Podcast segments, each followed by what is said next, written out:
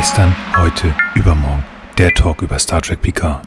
Moin moin allerseits und herzlich willkommen bei unserer kleinen Star Trek Picard Talkrunde. Wie immer mit dabei der Arne. Hallo Arne. Halli, hallo. Außerdem natürlich dabei der Frank. Hi.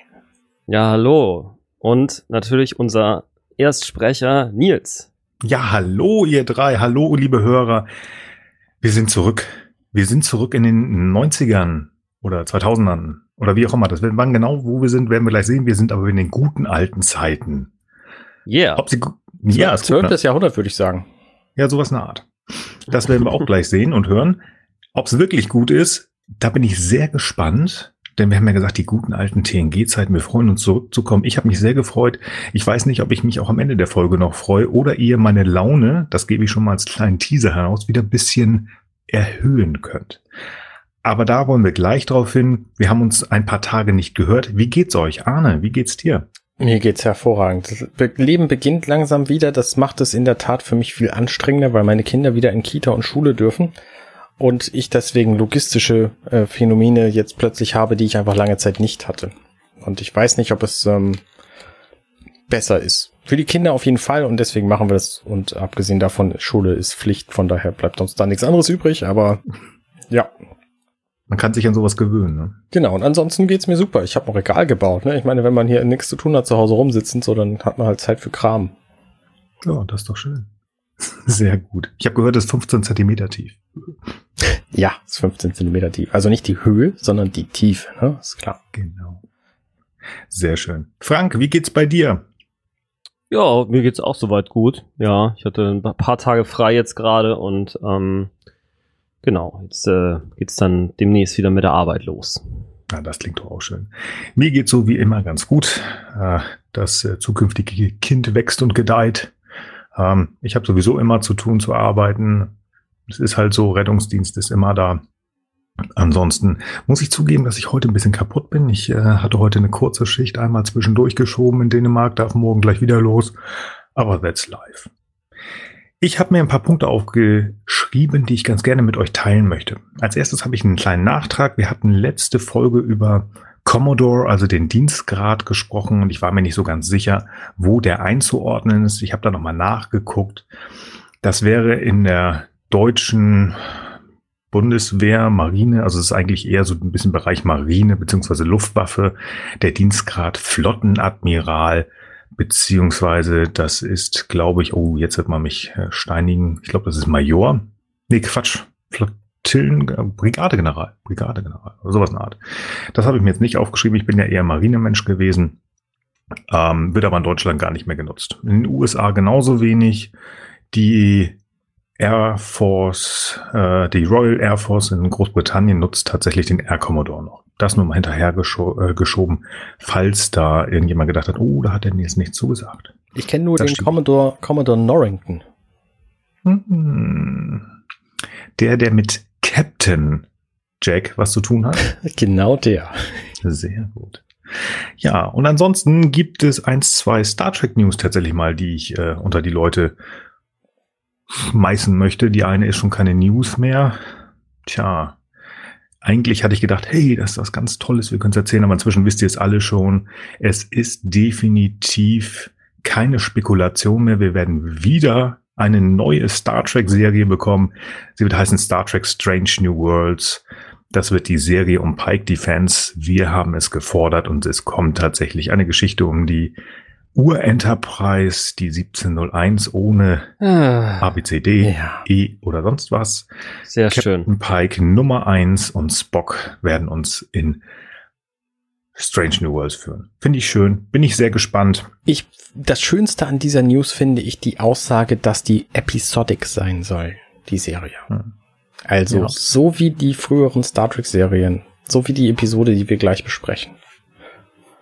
Wie gesagt, auch da werden wir sehen, ob es gut oder schlecht ist. Denn auch, das hatte ich ja letzte Folge, als äh, Boris Nienke zu, zu Gast war, auch gesagt, auch Episodenfolgen oder Staffeln können unter Umständen schlecht sein. Wir hoffen das Beste. Ja. Wer wird denn dafür verantwortlich sein? Weiß man das schon? Ja, du. das ist ein sehr, ja, das sehr gut. Wir haben uns zugehört und haben gesagt, gut. ja, hier den Frank, den, der ist gut, den engagieren wir mal. Hm. Nee, nee, nee, Moment, ohne euch nicht. Also ich dachte dann schon uns. Also. Sehr gut. Bis jetzt zeichnet ja für Star Trek insgesamt ähm, noch immer Alex Kurtzman okay. ja, irgendwie verantwortlich. Ob das dann so weit ist, äh, das ist natürlich eine Frage. Jetzt ist es äh, offiziell, wer da wirklich dann hinterstehen wird, äh, Drehbücher etc., da wird bestimmt viel überlegt, aber das ist ja genauso wie mit Star Trek Picard Staffel 2. Sie hoffen zum Juli, Juni oder Juli diesen Jahres die zweite Staffel drehen beginnen zu können, aber das ist natürlich in diesen Zeiten noch weit weg von wirklich einer Planungssicherheit. Jo. Wo ich gerade von Star Trek Picard rede, zweite Staffel. Ähm, ich habe ein Interview oder zumindest ein Interviewfetzen gelesen. Ähm, da ging es darum, dass äh, mit dem Producer, wie heißt dann noch, äh, war das Akiva Goldsman, meine ich, gesprochen worden ist. Und es ging um die Frage, um wie viele Seasons Picard verlängert wird. Mhm. Also mit was planen die? Und das ist ganz spannend, die Aussage, ich werde die natürlich verlinken. Also es wird entweder drei oder fünf Seasons lang. Aha. Crazy. Und ja, und äh, die Entscheidung finde ich ganz spannend. Die liegt, die schreibt, steht auch in diesem Artikel in einem Satz drin, auch sehr prominent. Es liegt in der Hand von Sir Patrick Stewart. Das mhm. heißt, wenn Stewart sagt nach drei Staffeln, das war alles kurze oder ich fühle mich jetzt alt, ich habe keine Lust mehr, dann hören die nach drei Staffeln auf. Die haben aber auch ganz offensichtlich Geschichten genug zu sagen, okay, wir machen fünf. Ich finde es jetzt spannend, dass man sagt, entweder drei oder fünf. Haben Sie Angst vor vier Staffeln? Hm. Aber das ist zumindest mal so ein bisschen was, wo wir in die Zukunft. Also möglicherweise, natürlich muss da die Finanzierung dann auch noch stimmen. Aber grundlegend ähm, können wir möglicherweise uns auf drei bis fünf Staffeln hoffentlich freuen. Crazy. Tatsächlich gibt es in China. Dann haben wir noch lange zu tun, Jungs. In China gibt es eine Angst vor der Zahl vier. Die 8 ist in China eine Glückszahl und die 4 ist eine Pechzahl. Deswegen, ich glaube nicht, dass das eine, Aus, eine Auswirkung hat, aber ich wollte das mal gesagt haben. Ja, aber ist aber spannend. Vielleicht ist es tatsächlich so. Warum auch immer. Entschuldigung. Ja, das war so ein bisschen, was ich dazu habe für heute. Ansonsten, wenn ihr beiden nichts mehr habt, Arne? Ich hab nix. Frank? Nö, heute nicht.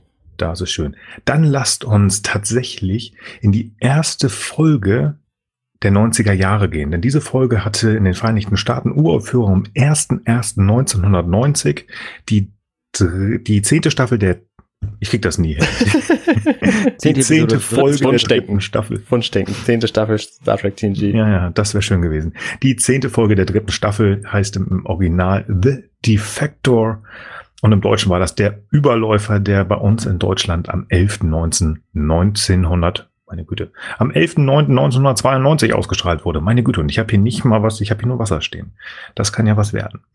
Wie ihr es von uns kennt, werden wir natürlich komplett die Folge auseinandernehmen. Ob es genauso dezidiert ist wie bei den Picard-Folgen, das werden wir sehen. Aber natürlich, die Serie ist schon gut, äh, gute 30 Jahre über 30 Jahre sogar. Das solltet ihr inzwischen gesehen haben, also können wir beide sprechen. Und Arne wird uns jetzt erzählen, worum es in dieser Folge geht. Richtig. Also, die Folge The Defector beginnt. Holodeck. Data spielt eine Szene aus Shakespeares Henry V. Es geht um den menschlichen König Henry, dessen Ängste ebenfalls menschlich sein müssten. In seiner Gegenwart zu sterben sei gerecht und ehrenvoll, da er gerechte und ehrenvolle Absichten habe. Ein König müsse nicht dafür gerade stehen, was mit seinen Soldaten passiere, ob sie stürben oder nicht, so jedenfalls Data, der den als normaler Bürger verkleideten König Henry spielt. Als Picard Data zu seinem Spiel beglückwünscht, ruft sie Commander Riker. Brücke. Riker ruft sie auf die Brücke, um ein Schiff in der neutralen Zone zu beobachten. Der Captain des romulanischen Schiffes ruft die Enterprise um Hilfe an, wird doch von einem, äh, wird er doch von einem romulanischen Warbird verfolgt. Vorspann. Picard versucht den Warbird zu überzeugen, die Verfolgung aufzugeben, erfolglos. Das Scoutschiff überschreitet die Grenze zum Föderationsraum und gerät außer Kontrolle. Die Enterprise kommt zu Hilfe. Bevor es zu einer kriegerischen Handlung kommt, verschwindet das Warbird aus dem Föderationsgebiet in Richtung romulanischer Raum. Sie beamen einen Romulaner an Bord, der offenbar ein Überläufer ist und ein einfacher Logistiker. Ready Room der Enterprise. Er sagt, es gäbe einen geplanten Plot der Romulaner, die neutrale Zone einzunehmen, während Nelvana 3 nur der erste Schritt sei. Dort gäbe es eine Basis, die bald aktiv sein würde, doch die Föderationssensoren könnten das nicht sehen. Es wären 15 Föderationssektoren in Gefahr. Er rät zum Erstschlag der Föderation, um die Gefahr zu eliminieren. Es könnte einen Krieg geben. Das Scoutschiff explodiert.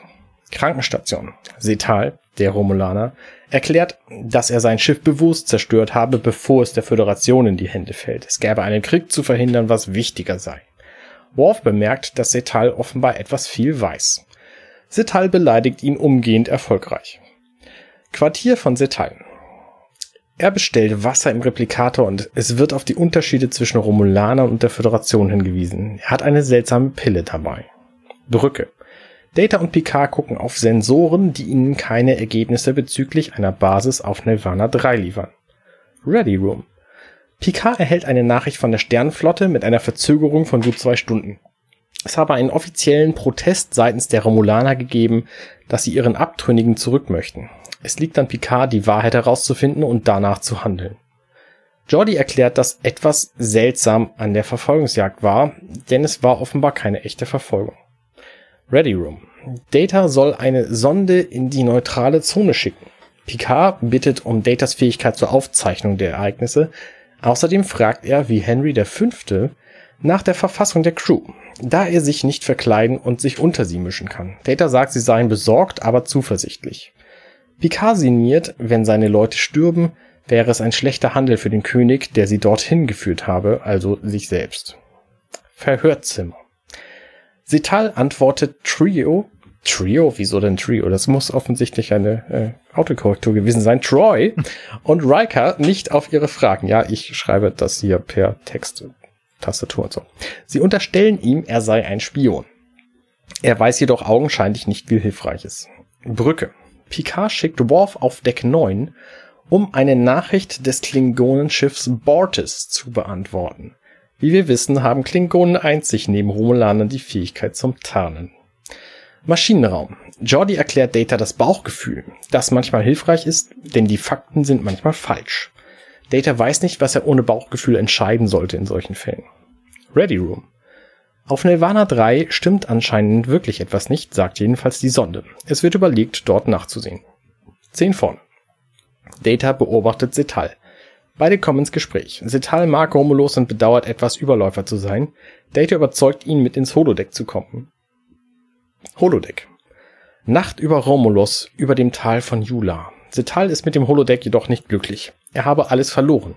Er verlangt ein Treffen mit Picard, da Admiral Jarrock ihn sprechen möchte. Ready Room. Setal ist nun Admiral Jarrock, ein bekannter Romulaner. Picard glaubt ihm nichts. One world's butcher is another world's hero, perhaps I am neither one. Das ist ein, ein schöner, schönes Zitat von ihm an dieser Stelle von Jarek. Ähm, Picard ist unklar, was er glauben soll. Jarek behauptet, er habe eine Tochter, deretwegen er den Krieg zu verhindern versuche. Picard verstehe ihn mangels Kinder nicht. Jarek sei von seinem Volk verstoßen worden, sagt er. Picard sagt, er mache mit, wenn Jarek absolut beistehe. Aussichtslounge. Picard und die Offiziere besprechen das Vorgehen. Picard sagt, Jarek habe ihm umfangreiche Informationen gegeben. Mit den Informationen fliegt die Enterprise zu Nelvana 3 in die neutrale Zone. Brücke. Das Scannen des Planeten ergibt nichts. Admiral Jarrah kommt auf die Brücke und wird um Erklärung gebeten. Er hat aber auch keine. Die wahrscheinlichste Erklärung ist, dass ihm bewusst falsche Informationen zugespielt worden sind, um seine Loyalität zu testen. Zwei romulanische Warbirds enttarnen sich und beschießen die Enterprise. Tomalak meldet sich über Com und freut sich, Picard hinter das Licht geführt zu haben. Tomalak droht, die Enterprise zu zerstören, als Rache für diesen vermeintlich kriegerischen Akt. Picard ergibt sich nicht und erklärt, dass seine Leute für eine gerechte und ehrenvolle Sache sterben würden, ganz wie bei König Henry V. Klingonische Kriegsschiffe enttarnen sich und die Romulaner ziehen sich zurück. Jarek ist am Boden, da er alles für nichts geopfert hat. Krankenstation. Jarok hat sich mit einem phelodesinischen Chip umgebracht, den er mitgebracht hatte. Seiner Frau und Tochter hatte er einen Brief geschrieben, den die Föderation jedoch nicht übermitteln kann, weil es dafür bislang kein Prozedere gibt. Picard erklärt die Hoffnung auf eventuellen Frieden zwischen den Romulanern und der Föderation. Ende. Ja, sehr schön. Vielen Dank für diese Zusammenfassung, Arne. Vielen Dank. Sehr gerne. Ja, Ja, danke. Dann äh, wollen wir doch mal einsteigen. Der Einstieg gefällt mir sehr gut in diese Staffel, äh, in diese Staffel, in diese Folge. Ich hab's mit Staffel und Folge. Meine Güte, ich sollte mir mal einen Zettel hier machen. Denn die erste Szene auf dem Holodeck ist eine vollständige Patrick Stewart Szene. Auch wenn Data sehr prominent ist. Aber das ist eine Patrick Stewart Szene. Und zwar aus mehreren ja. Gründen. Ja. Ähm, ist euch bewusst, warum diese Szene genutzt worden ist? Warum hier Henry der Fünfte genutzt worden ist? Ich habe versucht, dahinter zu steigen, ehrlich Äh, gesagt. Stewart, ähm, also Patrick Stewart hat das äh, selber ähm, äh, angefragt, äh, Mhm. aufgrund seiner Liebe für Shakespeare, äh, ob nicht diese Szene ähm, gespielt werden dürfe. Also er selber auch ähm, äh, oder ist selber auch, ich weiß gar nicht, ob es noch ist, äh, Member of the Royal Shakespeare Company. Und ähm, es ist ja auch ganz interessant an dieser Szene, also er spielt ja in dieser Szene nicht nur den Captain Picard, sondern auch einen der Charaktere, mit denen Data sich auseinandersetzt, nämlich den Michael Williams. Genau. Das ist der Typ mit der ähm, mit, mit, mit dieser Axt-Spitzen-Geschichte. Ähm, genau, ja, also das ist zumindest das, was äh, ich dazu weiß. genau. Das ich habe versucht dazu rauszukriegen, was ähm, diese Szene eigentlich in dem Henry dem Fünften tut.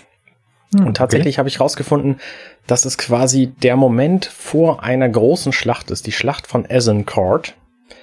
Ähm, und der Henry ist eben der König und der mischt sich unter das Volk, um rauszukriegen, ob seine Motivation die richtige ist und ob, wie das Volk quasi über ihn denkt. Und deswegen geht er halt, also Data spielt Henry in dieser Szene. Und ähm, der geht dann halt äh, äh, unter das Volk und sagt, ja, der König ist nur ein Mensch und äh, versucht rauszukriegen, wie das Volk auf diese Idee reagiert.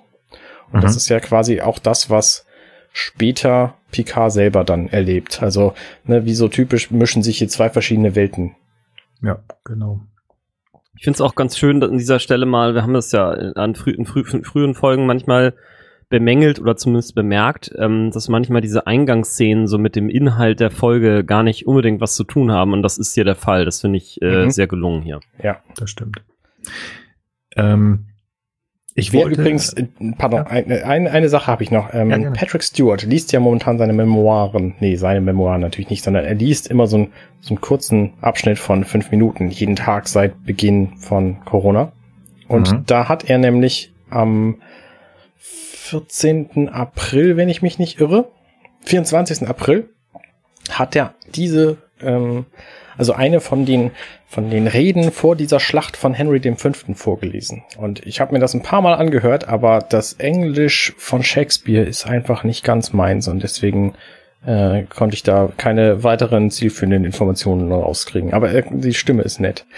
Interessant finde ich übrigens in diesem Video, ich, wir verlinken das in den Shownotes, ähm, dass wir in all diesen Videos, wo er was vorliest, einfach den aktuellen Patrick Stewart erleben können. Und der ist wirklich alt geworden. Wow. Mhm. Also zwischendurch gibt es einen Moment bei Minute drei ungefähr, wo er den Text liest, den er offensichtlich irgendwie immer noch auswendig kann.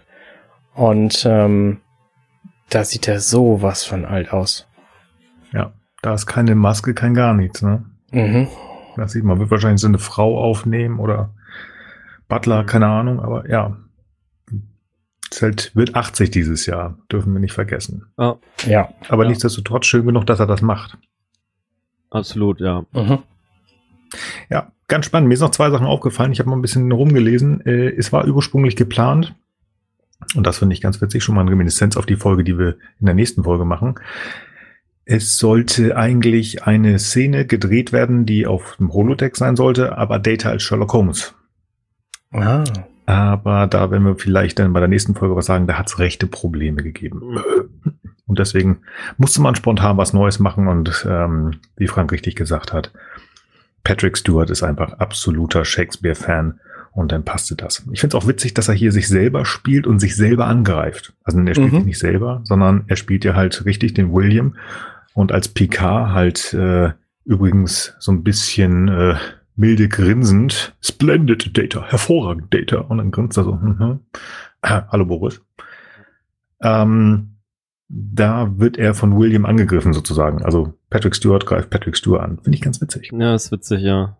Ich habe auch noch eine äh, Meta-Trivia, ähm, und zwar ist es so, dass diese Folge ähm, die zweite Episode ist, die von Ronald D. Moore oder Moore geschrieben wurde, der halt danach zum permanenten äh, Schreiber äh, auch für die Serie wurde und auch äh, für ähm, äh, äh, Deep Space Nine ähm, mhm. dann äh, als Co-Executive äh, Producer ähm, quasi eingesetzt wurde und auch in den Filmen äh, Star Trek Next Generations und Star Trek äh, First Contact mitgeschrieben hat. Also ähm, wenn, wenn wir dazu kommen sollten, dass die etwas besser ist, ähm, äh, dann äh, hat das äh, auch damit zu tun, dass jemand, der auch als fähig erachtet wurde, da mit gemischt hat, sozusagen. Aber ich habe auch noch wie wir beurteilen werden, werden wir noch merken. Wenn wir schon bei Trivia-Geschichten sind. Data gibt am Ende dieser Szene bekannt, dass er seine Shakespeare-Studien ähm, weiterführen wird anhand von vier Ak Actors, also äh, Schauspielern, die den spielen oder gespielt haben. Und dann nennt er als zweiten den äh, Sir Kenneth Charles Branagh. Und das ist ein äh, tatsächlich berühmter ähm, Schauspieler, der auch zu der Zeit, wo diese Folge aufgenommen wurde, den ähm, Shakespeare auf der Bühne gespielt hat. Nicht den hm. Shakespeare, sondern den, den hm. König halt. Und ähm, der ist übrigens auch Schauspieler in dem kommenden Film von Christopher Nolan namens Tenet. Falls ihr da den Trailer noch nicht gesehen habt, guckt euch den ruhig ein paar Mal an. Okay, Tipp. spannend. Ja, so. Nicht schlecht. Fein. Gut, dann kommen die Romulaner. Und äh, ich finde das immer schön, die alten The Derricks, heißen die, glaube ich, The Derricks, Klasse Warbirds zu sehen. Das ist, war so ein bisschen für mich jetzt nach Hause kommen. Ach, das ist schön. Das ist schön. Ich habe mal eine Frage. Ist euch aufgefallen, wie Picard aussieht, so vom Gesicht her? Jo. Ja? Wie Picard. Wie Picard. Also jemand, der so zwei bis drei, also maximal drei Gesichtsausdrucke hat. Wer? Erinnert ihr euch daran, dass ähm, Boris letzte Folge so ein bisschen bemängelt hat, ähm, dass Patrick Stewart in, äh, in, in, in, in Picard so ein bisschen wenig Bewegung im Gesicht hat? Und ich habe ja. da leider, nachdem wir das äh, da besprochen haben, erst gesagt hat, habe ich da auch mal drauf, ge drauf geachtet. Hier, er lächelt milde, er guckt grummelig oder desinteressiert. Oder energisch. Ja, aber es ist auch halt nicht viel.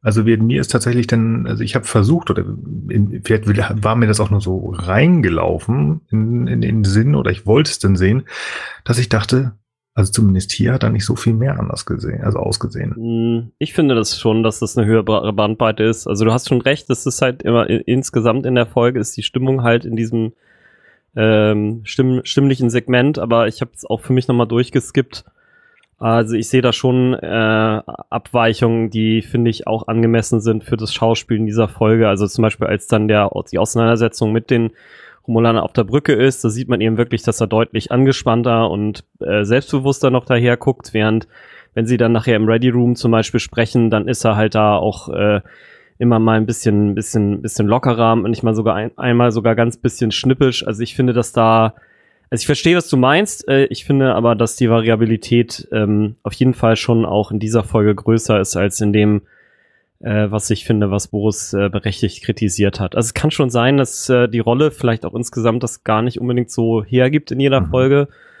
Ähm, interessant ist es, glaube ich, vor allen Dingen, wenn man es mal vergleicht mit PK im Urlaub oder so.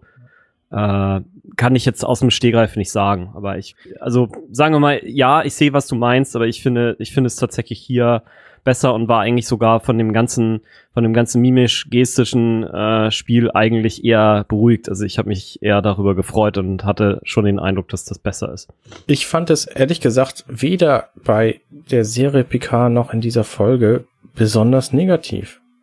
Also alleine die Szene, wo er hier, also okay. von Shakespeare bis äh, er kommt auf der Brücke an. Da hat er schon so viele verschiedene Gesichtsausdrücke. Er ist erfreut, er ist besorgt, er reagiert auf den Anruf von, von Riker, er ist Lehrer, in, im, im Mentor im Moment, wo er, wo er Data was beibringt, er lächelt, als Data seinen Punkt versteht.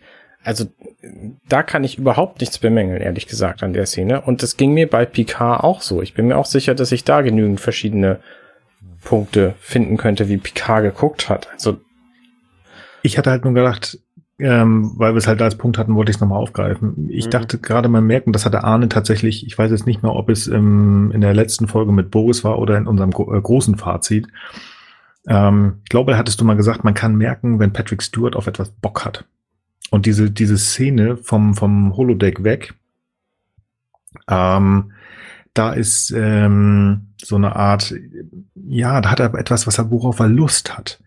Er ähm, spricht über Shakespeare, was da passiert ist und ähm, wie Shakespeare sich was gedacht hat und wie er es umlegt. Und dafür lebt er. Ich meine, sonst wird er jetzt nicht seit ich weiß nicht wie vielen Tagen ähm, so nette vortragen. Mhm. Und wenn er da oben auf der Brücke Business as usual ist, habe ich gedacht, okay, das ist ein bisschen langweilig. Aber wie gesagt, groß und ganzen war mir das tatsächlich oder fand ich das auch nicht so negativ bei PK. Ich wollte es einfach nur mal einmal aufgreifen. Okay also nicht, dass ich behauptet hätte, äh, Boris sei ein Scharlatan und alles, was er gesagt hätte, sei totaler Quatsch. Nicht, dass mir das jemand unterstellt. Nein, nein, nein, nein, nein. Wir haben auch nur Aber es war so. Nein. nein, es war eine Meinung. Übrigens, genau. Den haben wir nur eingeladen. Um wir haben sehr viel positives Feedback bekommen zu der letzten Folge. Boris, du bist sehr gut angekommen. Äh, schönen Dank für deinen ähm, ähm, seelischen Beistand und ja, deinen genau. Input. Du hast und übrigens ungefähr 75 Prozent des Redeanteils in der letzten Folge gehabt. Oh. Er durfte sich dann mal auskotzen, ist doch super. Dafür sind Gäste da. Richtig. Nein, sehr gut. Auf jeden Fall haben wir denn ja halt den Warbird, der dieses kleine Scout-Schiff da verfolgt. Ähm, PK natürlich sofort hilfsbereit. Oh, da ist ein Romulaner, die andere Romulaner abschießen. Da müssen wir helfen. Super. Finde ich gut. Finde ich gut. Er ist hier sofort dabei zu sagen, hey, ich habe keine Ahnung, worum es geht, aber hier ist einer von einer verfeindeten Spezies, vielleicht sogar einem der Erzfeinde zu diesem Zeitpunkt der Föderation, ich helfe. Gut, der ist im Raum der Föderation, aber trotzdem, das macht er. Finde ich gut und würde ich gerne mal im Hinterkopf behalten, weil ich der Meinung bin, da dreht sich Pikan, diese, diese doch sehr freundliche Art und Weise, die er jetzt hat, die dreht sich nachher, ganz massiv sogar. Mhm. Ja. Ansonsten ähm, überredet, überredet Picard natürlich relativ schnell den Warbird. Hallo, ihr seid hier, neutrale Zone, unser Raum, haut mal ab. Und zu aller Erstaunen tun sie das sogar. Ja. Spannenderweise wird der Romulaner in den Transporterraum 2 gebeamt. Finde ich witzig. Normalerweise ist ja immer gerne, oder zumindest später, der Transporterraum 3 der Lieblingstransporterraum. Ja. Ja. Hm, fand ich jetzt nicht spektakulär. Also da steht ja kein O'Brien rum. Ja, das ist schade. Der liebe Mike. Ja. Nein. Ja. Und dann kommt eine große Diskussion. Hallo, ich muss zum Captain. Nein, ich gehe nicht zum Captain. Sie gehen nicht zum Captain auf die Krankenstation. Weil der liebe, wie, wie hieß er? Setal, hast du gesagt, ne? Setal, ja. Setal, genau. Unbedingt zum Captain muss, weil er ganz, ganz, ganz wichtige Informationen hat, die er jetzt auch der Crew darbietet. Da sitzt Picard wieder so in so einer Denkerpose und kriegt mit erzählt, was ähm, Setal denn jetzt mitbekommt. Wird so er glaubt ihm kein Stück, das finde ich so spannend. Ja. Also, äh, äh, weiß ich nicht, es ist so ein bisschen so, als würde er ein Kind reden, finde ich. Ja, das war das erste Mal, wo ich dachte, uh, uh, wie spricht denn der da eigentlich mit dem? Mhm. Also ich fand die Art und Weise, dass man ein gewisses ähm, ja eine gewisse Vorsicht walten lassen muss, finde ich völlig verständlich. Finde ich völlig verständlich. Also das, was Sie ja sagen, oh, das ist bestimmt hier in irgendeiner Art und Weise möglicherweise eine Falle. Hallo, es sind die Romulaner, das sind die Geheimnisträger oder das Geheimnis schlechthin und in, in Person. Ja. Aber die Art und Weise, wie er das macht, also wirklich, ja, wie du sagst, das mit dem Kind, das ist ein schönes Bild. Sehr von oben herab. So, ja, komm, geh mal weg. Ähm, wir gucken uns das an. Und das fand ich irgendwie schon, da habe ich das erstmal ein bisschen mm, mm, mhm. komisch gefunden. Fand ich sehr komisch, von Art und Weise her. Schön fand ich dann darauf, dass halt äh, die TNG-Crew so als eingespieltes Team danach einfach arbeitet und sagen so, hey, pass mal auf, Das könnte doch wirklich ein Problem sein. Das ist doch bestimmt irgendwie, ja, irgendwie ist das doch, ähm, die Formulaner wollen uns hier doch bestimmt einen Bären aufbinden. Mhm. Also sie sind da relativ schnell auf dem richtigen Weg. Ja. Aber so ganz sind sie sich sind nicht, nicht eigens, was jetzt mit Sital ist. Ist der gut oder schlecht? Naja, da sind sie sich schon ziemlich einig. Der ist schlecht, weil Ja. er Romulaner ist. Hm. Ja, aber sie wollen ja doch mal aushorchen. Also ist, kam es dir wirklich so vor, dass sie sofort sagen, ähm, der ist äh, ein Spion oder Eigentlich schon, ja. Sie glauben ihm ja eigentlich von Anfang an kein Wort. Ja. Also erst als sie ihre eigene Sonde dann zu diesem Planeten geschickt haben und der die- diese Sonde dann irgendwas auffängt, da glauben sie ihm ja tatsächlich so ein bisschen und fliegen dann erst los. Mhm. Mhm. Ich hatte so ein bisschen das Gefühl, dass ähm, da so, ein- so ein gewisser Zweifel ist an ihm. Weil ja auch die Frage stand, ja gut, also ist das jetzt hier, fangen wir jetzt einen Krieg an oder verhindern wir einen? Ja. Wenn sie absolut, die so absolut davon ausgegangen wären, hier, das ist nichts, also der, der will uns nur veräppeln, dann würde mich, würde sich mir die Frage ja nicht stellen, weil wir sagen, die wollen auf jeden Fall, ähm, gut, dann lass uns nach Riser fliegen und ignorieren, was die machen. Ja. Versteht ihr? Das war, das muss ja doch schon irgendwie so, na, okay, da ist bestimmt was dran, aber, hm, ich weiß es nicht. Ich weiß es nicht. Aber ich gebe dir recht, spätestens wenn sie diese Sonne, ja, dann, dann ist äh, plötzlich ein Dreh da drin, wie sie mit denen umgehen. Da gebe ich euch recht. Sonst noch was in der, in der Beobachtungslounge? Eigentlich nicht, oder? Naja, Jordi sagt dann halt, hier, ja geil, Technologie und so, wir haben einen Überläufer von der Romulaner, das können wir uns schön angucken. Bäm, geht das Schiff Ja. kaputt.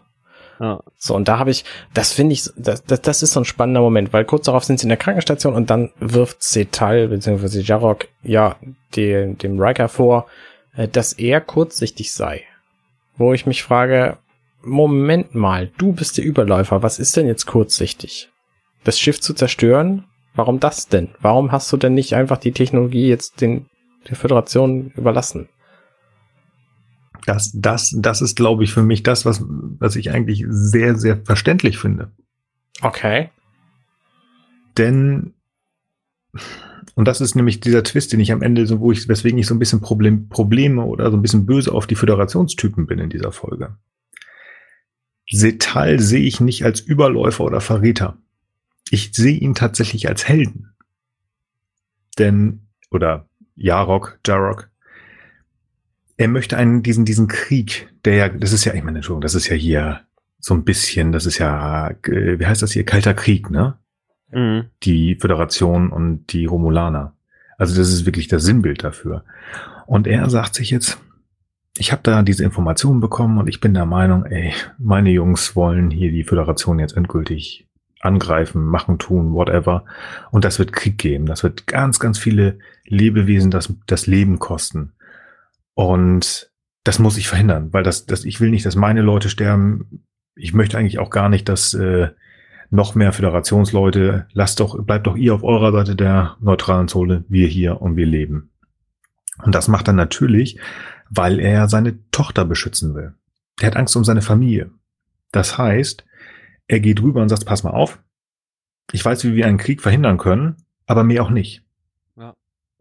Euch Ja, okay. überhaupt nichts an, was, was unsere Technik hier angeht. Das ist, das ist, ich bin ja kein Verräter. Ich will nur diesen Krieg verhindern. Mhm.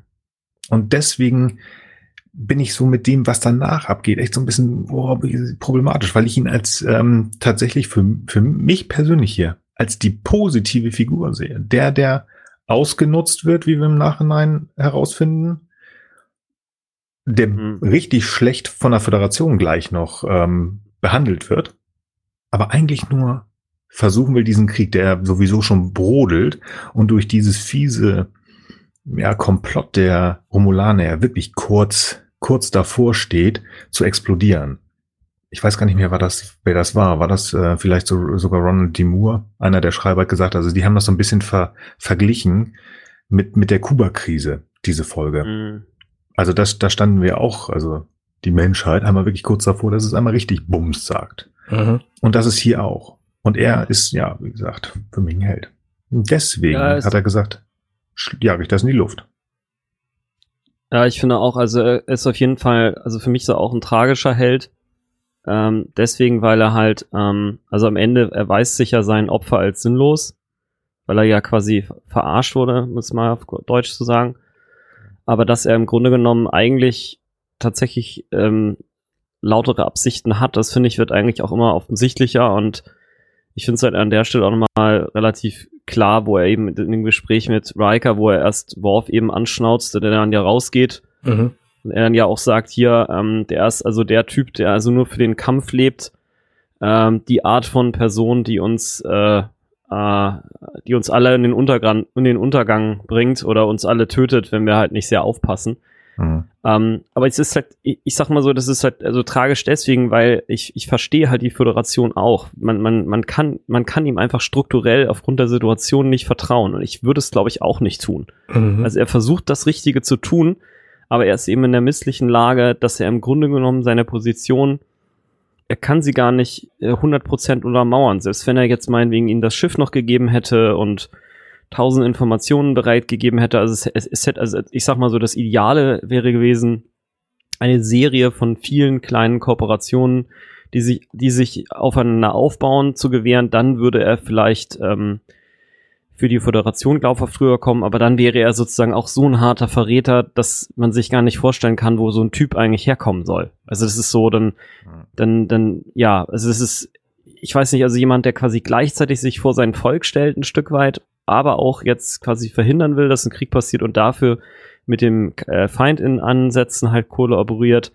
ist einfach, ist einfach echt, äh, ist einfach ein mieser Job, ja. Also. Mhm. Mhm. Ja, absolut. Absolut. Ist, ist nicht einfach. Ich will auch gar nichts, also ist halt schwierig. Ich, die, die, die, dieses Misstrauen, das die Föderation hat, das will ich auch gar nicht wegsprechen. Mir geht es darum, das kommt nachher noch, äh, wenn wir da so ein bisschen rankommen, dann werde ich da auch noch mal, sagen, wo ich sage, hm, hier, mir geht es darum, wie dieses Misstrauen ihm gegenüber zum Ausdruck gebracht wird. Und das werden wir dann sehen, wenn ich es dann auch sage, wo ich einfach sage, das ist aber too much, das ist eigentlich für mich nicht föderationslike. Ähm, hier in der Krankenstation, wo wir gerade sind, da gibt es tatsächlich so eine Szene, die ähm, so ein bisschen was über ihn verrät, weil mhm. er sagt ja zu Crusher, schön, dass sie sich mit romulanischer Medizin auskennen und dann sagt Crusher, ja klar, das ist ja hier und so und dann weiß er ein bisschen zu viel von dem, was so ein Logistik ja. äh, ähm, äh, Fähnrich eigentlich wissen, Lieutenant eigentlich wissen müsste, könnte, dürfte. Ich auch, ja. So, und das ist halt was, was zum einen sagt, er sagt nicht ganz die Wahrheit und zum anderen sagt, er ist auch kein Spion, denn einem Tal-Shia wäre das nicht passiert, solche Dinge preiszugeben. Also, da hat er quasi alles über sich verraten, schon in dieser Szene. Und das finde ich, finde ich ein bisschen spannend. Weil, mhm. ähm, naja, also wie, wie gesagt, ne, er ist zu, offen für ein Tal-Shia und er ist äh, zu, zu verschwörerisch, um der Logistikoffizier zu sein. Also eigentlich ähm, hätte man hier schon erkennen müssen, dass er ein armes Würstchen ist. Ja, ja, spannende Beobachtung, ja. Auf der anderen Seite, er versucht das ja noch gut wegzugehen, sagt dem Motto, oh, das ist bei uns mhm. äh, Galondon Core. Ähm, ist übrigens eine Reminiszenz auf eine Folge, die kurz vorher abgedreht worden ist, und zwar die siebte Folge der dritten Staffel auf schmalem Grad The Enemy. Ähm, da wird drauf angesprochen. Und ähm, er sagt ja, das wäre auf äh, Romulus äh, eine, eine, schon fast eine Legende, obwohl das nur kurz vorher war. Also total bekannt. Glaubt ihm natürlich klar, keiner, weil das, was Arne sagt, mh, hm, na, kleiner Lieutenant. Und dann finde ich schön, wie hier Worf eingeführt wird. Also in dieser Folge, natürlich wissen wir, wer Worf ist, so, aber Romulaner und Klingonen verstehen sich nicht gut. Und das ist ein wichtiger Plotpunkt, da komme ich später noch weiter drauf, zu, äh, warum das genau für diese Folge natürlich relevant ist.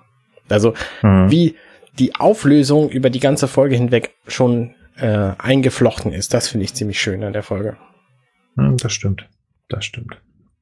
Auch da gerne, wer Lust hat, sich nochmal die Enemy angucken, da wurde das auch schon mal so ein bisschen erklärt, warum die Romulaner die und die Klingonen sich nicht miteinander ja, abkönnen. Also da wird auf das Kitoman-Massaker angesprochen und das Worf wirklich schwere Probleme natürlich dann mit den Romulanern hat. Mhm. Ja, in der nächsten Szene, die hat Arne schon angesprochen, ähm, ist äh, jetzt noch Setal in seinem Quartier ist natürlich so ein bisschen irritiert, dass er als Gefangener äh, so ein hübsches Quartier bekommt, trinkt da ein äh, Wasser, nachdem er mit dem Computer gesprochen und diskutiert hat, wie kalt denn jetzt das Wasser sein soll. Die fand ich ganz amüsant. Mhm. Und man sieht das erste Mal diese komische kleine orangene Papier, Papp, Tablette. Was war das nochmal, Arne? Das war ein phelodesinischer Chip. Ja. Natürlich Also- total bekannt, weil weiß man ja. Natürlich, natürlich. Absolut. Nice to know. Bringt uns nicht weiter. Wir sind danach auf der Brücke. Auch hier könnte ich wieder auf das äh, Gesicht von Jean-Luc Picard ansprechen, der da einfach nur ein bisschen nichtssagend auf die ähm, Darstellung der, ähm, der, wie heißt der Planet? Gott, na gut, äh, Nelvana 3, also auf die Darstellung von Nelvana 3 guckt. Ähm, es wird so ein bisschen diskutiert, dass er eigentlich da nicht sein könnte. Und äh, Picard bekommt eine Nachricht vom Sternflottenkommando auf Lya 3. Und ähm, ist das hier schon? Was? Doch, ich glaube, das ist hier schon, wo Picard gesagt bekommt, dass das ja alles, oh, oh, oh, wir müssen ein bisschen aufpassen. Ähm, ich habe mal alle Schiffe der Sternflotte auf gelben Alarm gesetzt, Picard, aber sie haben die komplette Gescheidungsgewalt, ob das jetzt Krieg gibt oder nicht. Genau, weil da kommt, da kommt kein anderer schnell genug zu ihnen. Genau. Hm. Und vor allen Dingen, man kann sowas nicht über hier FaceTime machen, ähm, so wie die, die das da jetzt gerade machen. Hier, pass mal auf, Picard, du hältst mal die Füße still. Du hast ja noch 48 Stunden Zeit. Ich spreche mal kurz mit Romulus, was die ja im Nachhinein noch machen, Ja, nachdem sich äh, Admiral Jarrock zu erkennen gibt, sprechen die ja miteinander. Also die Stern, das Sternflottenkommando auf irgendwo und nicht in San Francisco, ist egal, mit Romulus. mhm. Und das fand ich total komisch. Das fand ich total komisch, dass sie da gesagt haben, oh nee, ich Admiral, oh, weißt du, hier, Besoldungsklasse ganz hoch, ah, Entscheidungen treffen. Nee, nee, Jean-Luc, du machst das schon. Kam mir ein bisschen komisch vor. Tatsächlich das erste Mal, wo ich gedacht habe, früher habe ich gedacht, na klar, unser Held muss das machen. Hier fand ich das so von der Be Befehlskette komisch. Fand ich sehr komisch. Ja. Aber gut, er steht da ganz vorne an der, an der Front. Möglicherweise ist das tatsächlich so. Dafür bin ich zu wenig Soldat gewesen. Keine Ahnung. Ja. Spannend übrigens, am Ende dieser Szene ähm, ruft Picard Worf in seinen Raum und was dann passiert, sehen wir nicht. Das ist das, was du ja gerade schon an. Mhm, genau, das ist wieder ein, hast. ein weiterer Punkt der, der Klingonen. Mhm. Mhm, genau. Irgendwas scheint da schon in der Mache zu sein. Ja.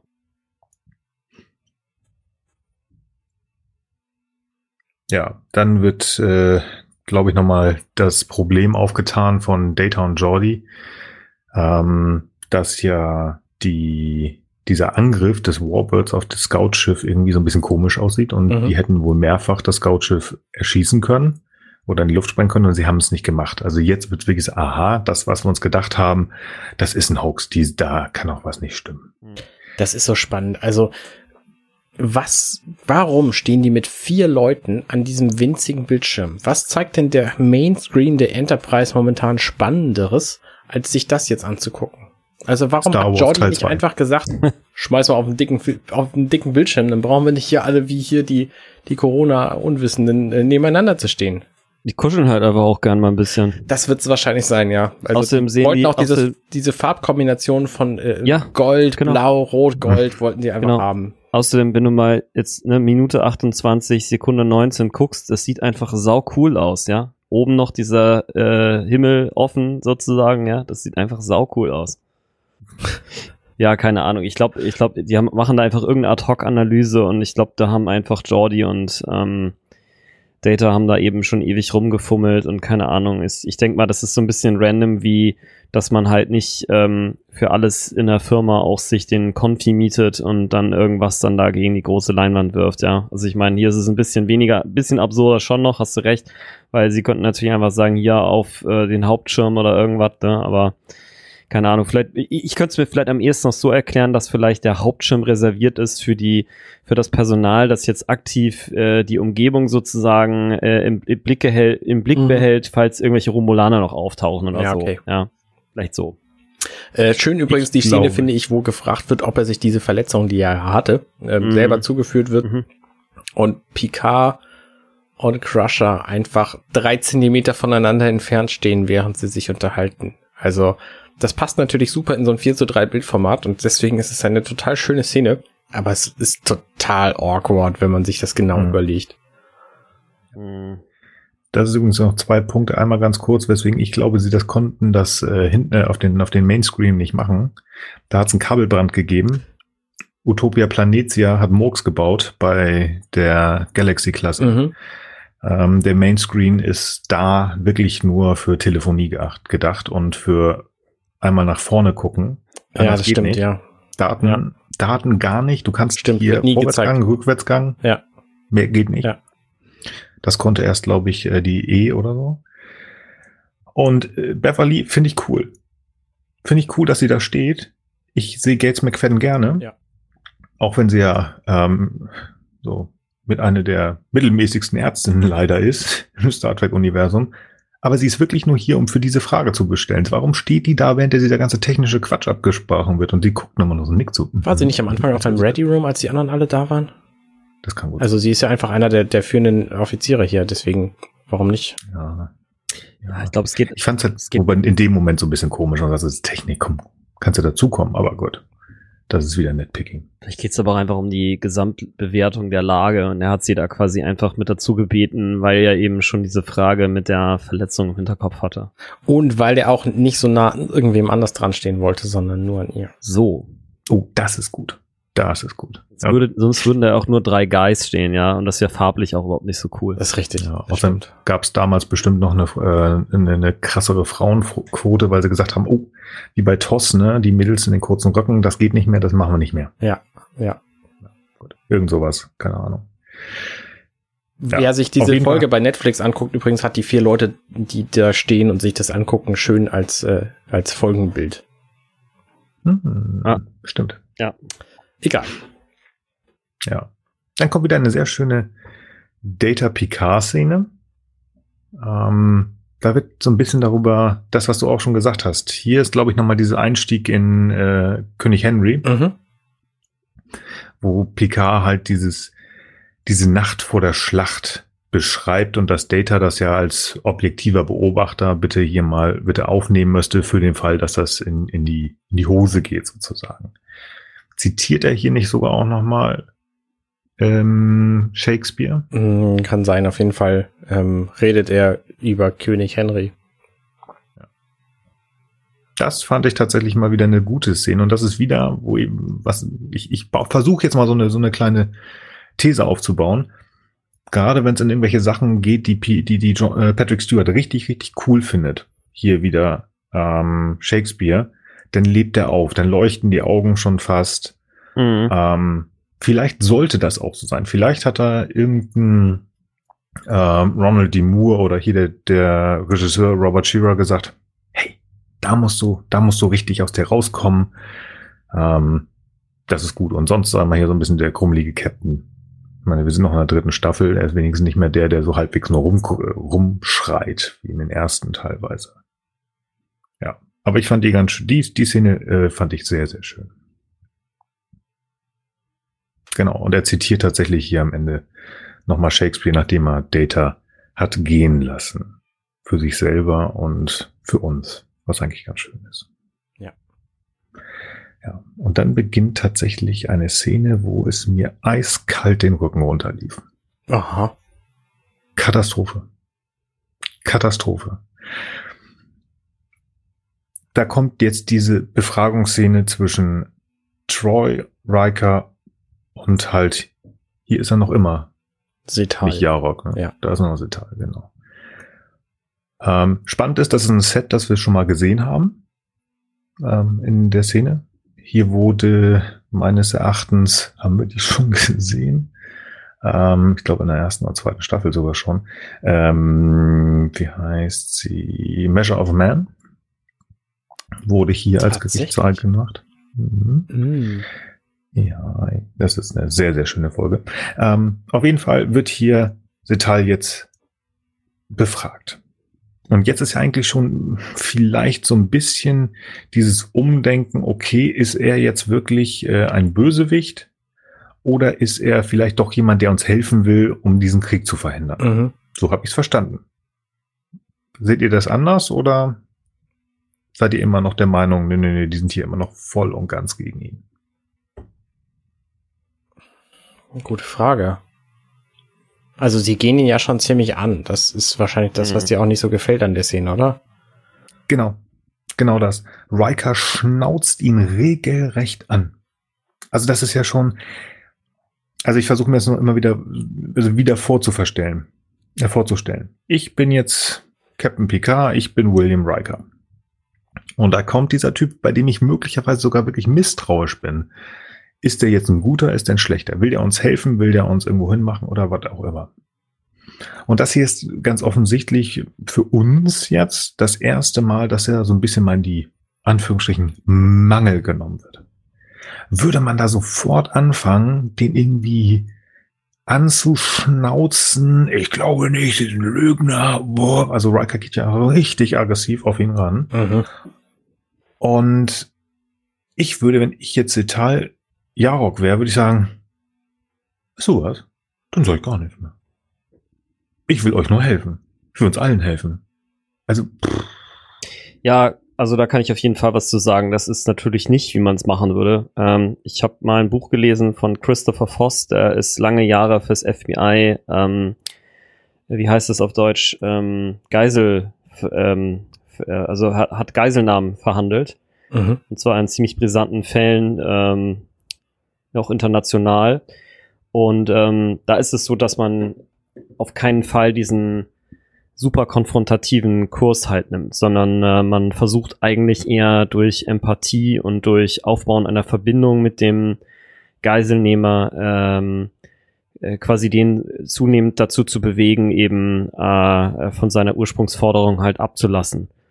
Also das, äh, ja, gibt es auch, wie gesagt, ein ganz interessantes Buch zu, wie er dann auch beschreibt, wie man das dann eben auch sozusagen auf den Business-Alltag anwenden kann. Das war jetzt der ursprüngliche Grund, weswegen ich das gelesen hatte, aber da hat er quasi auch immer wieder so Case Reports aus seiner äh, Verhandlungspraxis ähm, natürlich alles ein bisschen umbenannt, teilweise auch nicht, wenn es dann öffentlich bekannt war, benannt und das ist auf jeden Fall absolut nicht der Stand dessen, was man heute machen würde. Allerdings ist das ja nun auch in den 90er Jahren gedreht worden und es ist tatsächlich nicht eine total ähm, alte Geschichte, dass man also so in Verhandlungen halt vorgeht. Also im 24. Jahrhundert müsste das dann natürlich kalter Kaffee sein und noch weiterentwickelt worden sein, aber wir sehen ja das 24. Jahrhundert aus der Sicht der, äh, der aus der aus den späten 80ern, der frühen 90er und da war eben äh, wohl diese äh, wir üben Druck aus Technik äh, im Verhandeln auch noch ähm, mehr gang und gäbe. Das hat sich sozusagen, weil die Erfolgsquoten so niedrig sind, hat man dann eben nach und nach, ist man nach und nach eben eher zu dieser, äh, man versucht eine empathische Verbindung aufzubauen, Technik übergegangen. Mhm. Das vielleicht einmal dazu. Also das, man würde es heute auf keinen Fall so machen, im 24. Jahrhundert dementsprechend auch nicht, aber für die 90er ist es eigentlich okay. Genau. Und das ist so ein bisschen auch wieder mein Problem, dass wir ja gesagt haben, in der Zukunft, 2399, ist die Föderation böse, gemein und ungerecht. Was macht denn mein Kumpel William hier? Also das passt nicht in dieses Bild, das ich eigentlich hatte. Zumindest in dieser Folge nicht. Wo ich sage, "Mm, Leute, ihr müsst doch lieb sein. Ihr seid doch die Föderation. Ihr seid doch die Good Guys. Ja, sind sie vielleicht nicht, ne? Also das ähm, Bild bröckelt so ein bisschen. Also ich will das nicht kaputt machen. Ich liebe noch immer TNG. Hm, ich auch, ich auch, ich, hab auch. Aber trotzdem gibt's einfach auch in jeder Folge irgendwelche Probleme. Und zwar Genau. äh, moralische Schwierigkeiten. Und je, je detailreicher man sich das anguckt, desto krasser ist es halt auch. Also manche Dinge gehen aus Mhm. heutiger Sicht einfach überhaupt nicht. Genau. Und das ist, natürlich habe ich mir jetzt meine, meine, meine, wie heißt es hier, meine Notizen so ein bisschen auch, ähm, bisschen dezidierter reingemacht, weil ich genau auf diese Punkte geachtet habe. Für mich ist das immer noch eine der besten Serien überhaupt, ist so eine Frage. Aber wo ich sage, okay, es wird viel, viel, viel auf Picard ge gespuckt. Wir haben aber genauso viel Probleme hier auch. Ich hörte vielleicht den mhm. auch jetzt auf. Mhm. Aber wie gesagt, das, äh, also gerade diese, das ist mir eiskalt den Rücken runtergelaufen. Und es ist nicht so schlimm wie diese Szene, die wir letzte Folge hatten mit Ruffy. Aber das fand ich echt, echt schlimm. Ich finde es halt gut.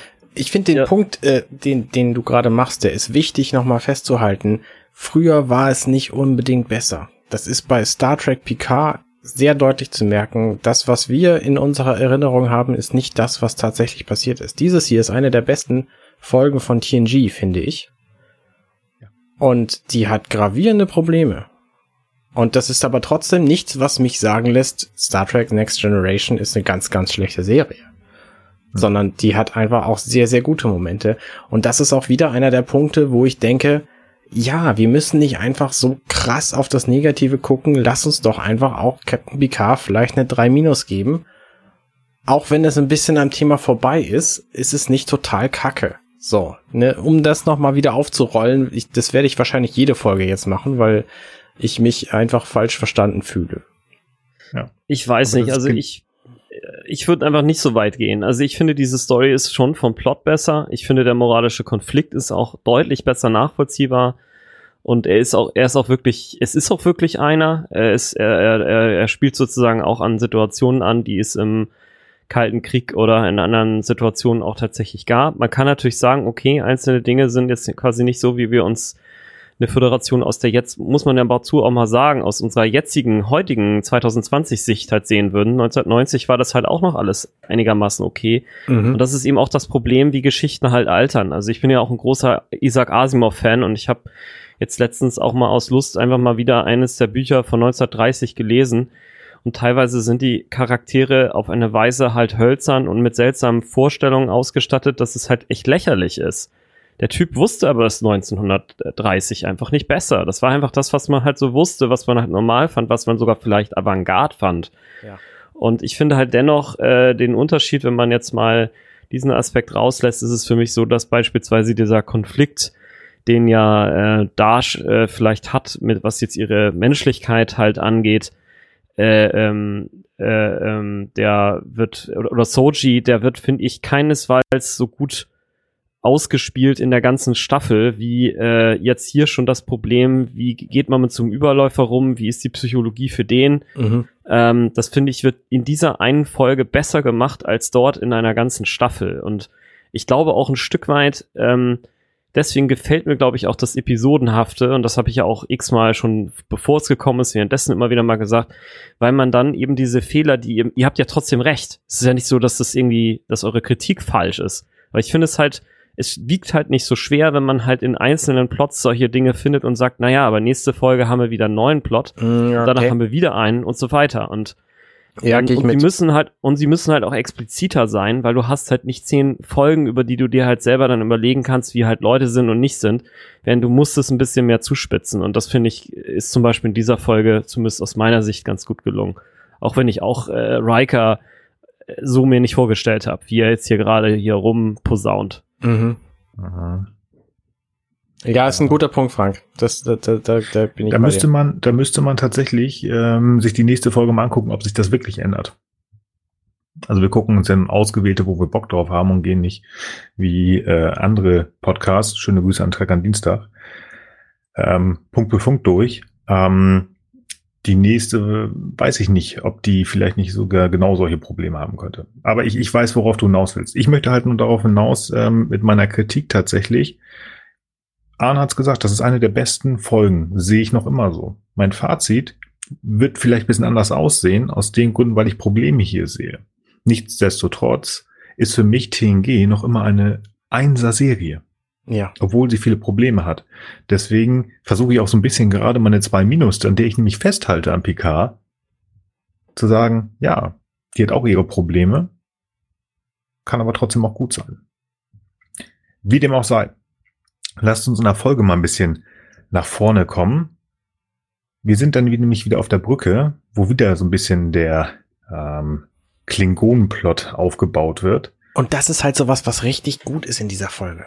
Dass das so, so unterschwellig aufgebaut wird, dieser Klingonenplot. Und der dann am Schluss alles rettet. Und es ist halt nicht einfach Zufall oder aus dem Nichts, wie irgendwelche Riesenpflanzen oder wie so eine 218 Schiffe große romulanische Flotte, so, sondern mhm. das ist halt mühsam in vielen Einzelheiten über die ganze Folge hinweg aufgebaut worden, dass dann die Klingonen kommen werden, die mhm. natürlich auch die einzigen sind, die dann in Frage kommen für so ein, für so ein Clou. Also, das ist einfach ein fantastisches Element.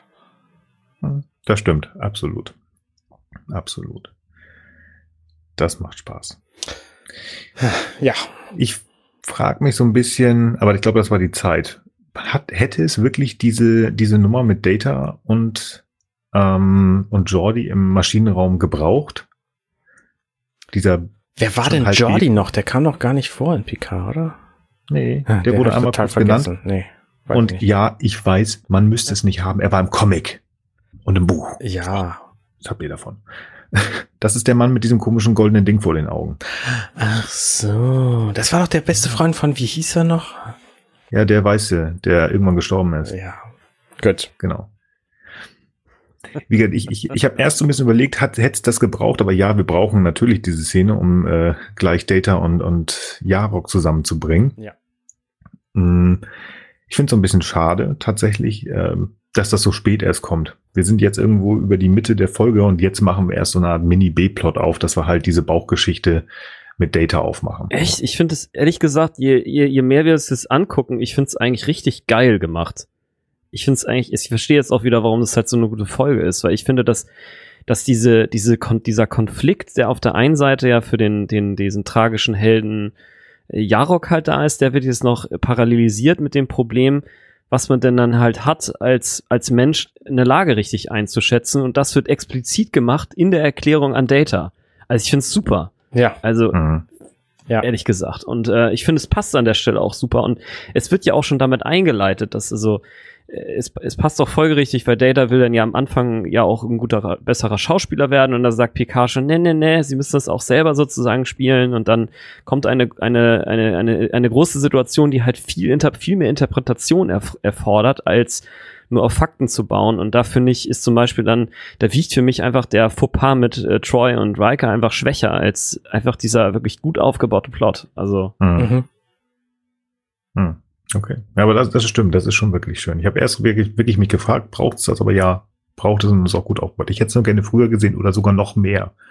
Weil das ja wirklich dieser Aufbau davon nur kurz auf dem, auf dem Maschinendeck ist und dann schon effektiv kurz danach auf dem äh, auf 10 Forward oder in 10 Forward Data sozusagen dann anfängt, sein Bauchgefühl zu erarbeiten. Das finde ich so ein bisschen schade, hätte ich gerne mehr gesehen. Ich mag Data und Jordi. Die beiden ich zusammen auch. sind einfach Total. toll. Ich auch. Das äh, kriegen wir wohl nicht wieder. Ähm, was ich so toll finde an dieser Folge jetzt aber demonstrativ für die gesamte Serie ist, dass es sehr, sehr wenige Szenen gibt, die einfach total überflüssig sind, die man nicht gebraucht hätte oder hm. extrem kürzen können. Weil alles, ja. was wir hier haben, also fast jede Szene, ist ein wichtiger Dialogfetzen in diesem Gesamtwerk. Weil in so einer 45-Minuten-Folge gibt's natürlich auch nicht genügend Zeit, um das alles irgendwie äh, lange, lange vorzubereiten, nachzubereiten so und irgendwelche unwichtigen Szenen einzubauen. Deswegen ist alles relevant. Auch die kleinsten Szenen, die irgendwas machen, diese ganzen Worf-Geschichten sind ja nur so kurze, kurze Schnipsel, ähm, haben alle einen Sinn. Ja, genau. Das stimmt, das stimmt. Du hast halt fünf Tage Zeit, um so eine Folge zu basteln im Regelfall da ist nicht viel Zeit für, ja, das war jetzt aber falsch und das machen wir nicht und ach, lass noch mal hier irgendwelche komischen Tentakeln aus irgendwelchen Löchern rauskommen. Nee, das stimmt. Das ist echt gut. Selbst die nächste Szene, äh, nur kurz in Picards Ready Room, äh, bringt uns auch weiter, okay, wir haben jetzt tatsächlich was auf Nelvana 3 gefunden. Da scheint irgendein, ja, wie heißt das, Signal zu sein. Und deswegen ähm, Mhm. Ist das jetzt schon der Punkt, wo er dahin fliegen möchte? Es Oder verdichtet sich jedenfalls. Es wird halt spannender. Es ist so von, boah, was ist denn das hier für eine, äh, für eine seltsame Story? Der will uns ja wohl fett äh, in die Pfanne hauen, äh, dieser Seetal. Hm. Ich glaube, es war ah, tatsächlich so, dass... Jarok und ähm, Entschuldige, ja. Also wie gesagt, es ist ja tatsächlich so, dass ähm, diese Verdichtung ja gerade durch Jordi auch ähm, angestoßen wird, der, ich will schon fast sagen, Bock hat, dahin zu fahren. Er sagt einfach, ja, wir können halt nicht alles sehen und das so richtig können wir es halt nur erachten, wenn wir da wirklich hinfahren und oder hinfliegen und uns das angucken. Picard dismisst die beiden, ja, so Data und Jordi. Und ähm, er ist sich noch uneins. Aber ja, Jordi weiß es wie so häufig besser, eigentlich müssten wir da hinfahren. Mhm. Genau. Ja, und dann kommt ja wirklich eigentlich eine sowohl witzige als auch sehr tiefgründige Szene, wenn wir nach Ten Forward gehen. Finde ich auch. Das ist, äh, also ich finde allein schon dieser Einstieg in diese Szene ist einfach grandios, wie Data ähm, und da noch immer Setal anstarrt. Also er, er sitzt da ja auf seine typische Data-Art und starrt ihn einfach nur stumpf an. Ja. Und das ist halt, glaube, das wäre sogar ein Blinden mit Guckstock. Also bitte jetzt keine bösen Mails von wegen. Ne? Ähm, also wäre jedem aufgefallen, diese, diese Blicke durchbohren ein, ja. Und ähm, da ist ja wirklich so dieses schöne. Ja, ich finde ähm, auch klasse. Ja, die Interaktion, sagen sie, warum gucken sie mich eigentlich an? Haben sie noch nie einen Romulaner gesehen? Oder sie haben bestimmt noch nie einen Romulaner gesehen. Äh, doch, habe ich, das wäre sonst falsch. Natürlich hat er das schon gemacht und ähm, erklärt ihm auch so dieses wieder dieses typisch süße Data-mäßige. Mhm. Ich bin eigentlich noch hier mein Bauch, mein, mein Bauchgefühl ihm gegenüber zu testen. Was mein Bauch mir eben, das ist so geil. Ja, mhm. so offen und ehrlich. Ja, das ist so typisch Data. Das ist so typisch Data. Genau. Das passt einfach. Gleichzeitig wird dann eben die Story mit äh, Seta slash Yarok weitergeführt, dass er eben jetzt eben auch einen Konflikt austrägt mit sich selber, ob das Ganze denn jetzt das wert war, dass er seine Tochter nicht wiedersehen wird, dass er Romulus nicht wiedersehen wird, dass er nicht mal ein romulanisches Ale zum jetzigen Zeitpunkt scheinen die, scheint die Föderation darüber noch keine Kenntnis zu haben, genießen wird können. Hm. Ähm, ja. Ja, das stimmt. Witzig ist übrigens, das hier ist eine Szene, auf die habe ich schon mal angesprochen. Ich glaube bei der ersten Folge oder zweiten Folge, PK, wo ich sagte, da war mal irgendwo eine Folge, wo irgendein Romulaner gesagt hat, dass äh, die ganz, ganz, ganz, ganz viele romulanische Kybernetiker total Spaß daran ja. hätten wollen, Data auseinanderzunehmen. Mhm. mhm. Hier ist übrigens, also passt das nicht so ganz, was sie uns äh, da bei PK erklärt haben, von wegen, wir haben mal total gar keinen Bock auf Kybernetik und Androiden und bla bla bla. Naja, gut. Das lassen wir nur mal so als Side-Fact daneben stehen. Ja, interessant auch übrigens, dass äh, der, ähm, Jarok hier nach dem nach romulanischem Ale fragt, wie das ja alle Romulaner offensichtlich in jeder Folge, wo einer vorkommt, immer machen. Ähm, mhm. Und Data sagt, nee, können wir nicht machen, weil dazu müssten wir die Molekularstruktur des Getränks kennen. Mhm. Und das ist eigenartig, weil sie haben doch romulanisches Ale schon ewig in der Sternenflotte. Ja, das ist doch wie, wie kubanische Zigarren. Naja, aber die replizieren doch sonst auch alles. Ich meine, die können Apfelsaft herstellen. Was ist das Problem am romulanischen Ale? Das ist, das halt ist einfach das, das liegt einfach nur an der, an dem, an dem aktuellen Update, das die äh, Enterprise halt hat, ja. Die haben halt einfach noch nicht den, den neuesten App Store da installiert und konnten sich deswegen da diese Molekularstruktur noch nicht runterladen. Ja, komm Außerdem schon. wollten die Leute auch, dass die auf dem Flaggschiff halt alle schön sober sind, deswegen gibt's, gibt's dann irgendwelche Synthehol-Sachen. Das ist, also das da ist eine bessere Erklärung. Ich meine, so. romulanisches Ale, ich, Pille McCoy hat Doc Kirk ja, in Star Trek ja, 2 äh, schon also, also mhm. Wrath of mhm. Khan am Anfang romulanisches Ale geschenkt. Also das gibt's ja schon seit mindestens 150 Jahren in der Sternflotte. Ja, Warum ja, nicht einfach mal durch so einen Scanner jagen und dann, also du kannst mir nicht erzählen, dass da keiner drauf gekommen ist. Ja, und das werden auch mal kurz im Space Internet runterladen, das Rezept, ja. Also ja. Das, ja. ja. Wir werden es auch auf diesem Schiff noch mehr als einmal sehen, wenn wir die Folgen besprechen. Ich bin mir ganz sicher, dass ich mehr als einmal hier bei irgend, irgendwelchen Empfängen oder aus dem geheimen Privatvorrat von Jean-Luc da nochmal eine Flasche romulanisches Ale und auch in dieser ganz speziellen Flasche, die Arne so cool findet, mhm. nochmal sehen mhm. werden. Wir haben übrigens vorhin, ja, das stimmt, als, fand ich äh, als Thomas, Tomalak, sag ich schon, Quatsch, als Jarok in sein Quartier ging und Wasser holte, da geht er an seinem Regal vorbei, an seiner, das neben seiner Eingangstür steht und da sind zwei Gläser in exakt dieser Form.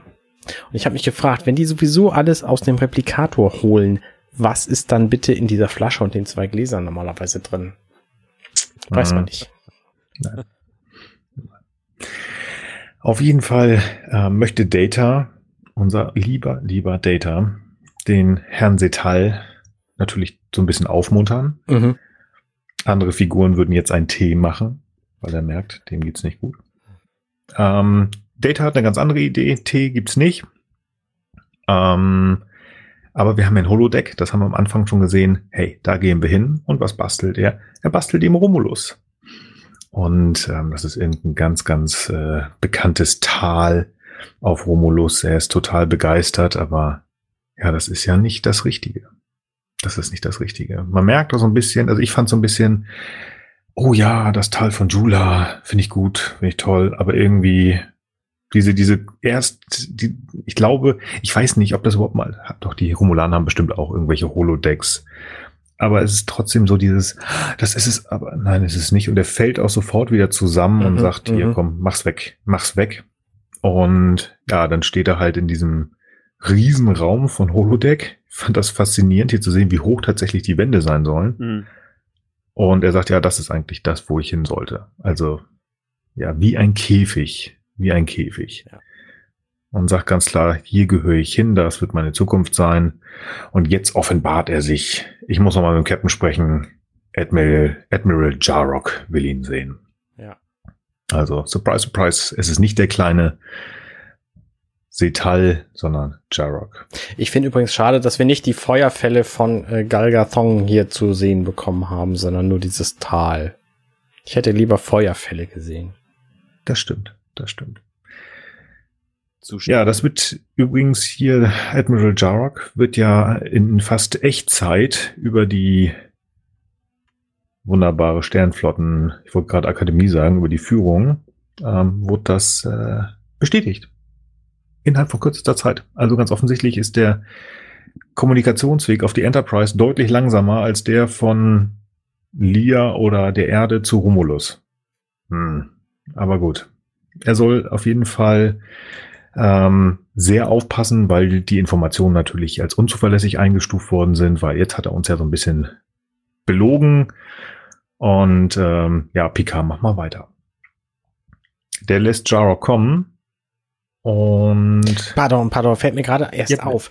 Als er vorhin da mit Troy und Riker in diesem Verhörzimmer saß, da ist er gefragt worden, wer sein Vorgesetzter ist und er hat gesagt Admiral Jarrock. mhm. Das zeigt auch wieder, was für ein super schlechter Spion er wäre, Mhm. weil er Ja, das, weil er nicht einfach sich selber auf, also das, ne, das macht man einfach nicht, das funktioniert so nicht. Du hättest dir irgendeine Story zurechtgelegt, wenn du das geplant hättest. Ja, es ist auch wieder total Banane, weil äh, ich meine, wenn da so ein berühmter Admiral ist und man sogar ihn irgendwie aus historischen Büchern und irgendwie von diesem, ich habe es wieder vergessen, welchem Incident halt kennt, Ja, dann hat man ja auch Bilder von ihm. Ja genau. Also nehme ich mal an. Also irgendwer muss ihn ja mal gesehen haben und dann sagen, boah, der Typ sieht aber ganz schön nach Admiral Jarrock aus. Ja. Aber die also Fähigkeit zu Bildern haben sie ja auch fast vergessen in diesem Jahrhundert. Nee, das stimmt, ja, das, das ist irgendwie. Es gibt Video und Text. Aber- Das war's. Äh, Aber ich glaube, das ist auch eins wieder dieser ominon, ominösen Plotholes, von denen Arne letztes Mal gesprochen hat, die ja auch in den alten Serien zu finden Mhm. sind. Hier ist so ein, aufpassen, nicht, dass wir runterfallen. Fallen. Ja, ja. Wie dem auch sei, da wollen wir gar nicht drüber lachen. Nein, das ist schon witzig genug, aber alles gut. Ähm, ich habe mit dieser Geschichte, die jetzt kommt, glaube ich, äh, das werdet ihr schon euch gedacht haben, das Gespräch zwischen Jarok und Picard, da habe ich Probleme mit. Da habe ich auch wieder Probleme mit, weil das in die gleiche Richtung schlägt wie das äh, Gespräch mit, äh, mit Riker. Jarok lässt hier die Hosen runter der lässt hier die Hosen runter. Der sagt, hier, pass mal auf, ich mach das, hier haben Sie Kinder? Sie haben keine Kinder. Nee, pass mal auf, ich mach das für meine Kinder. Ich will meine Tochter, wollte ich eigentlich wieder nicht, ich möchte, dass sie aufwächst.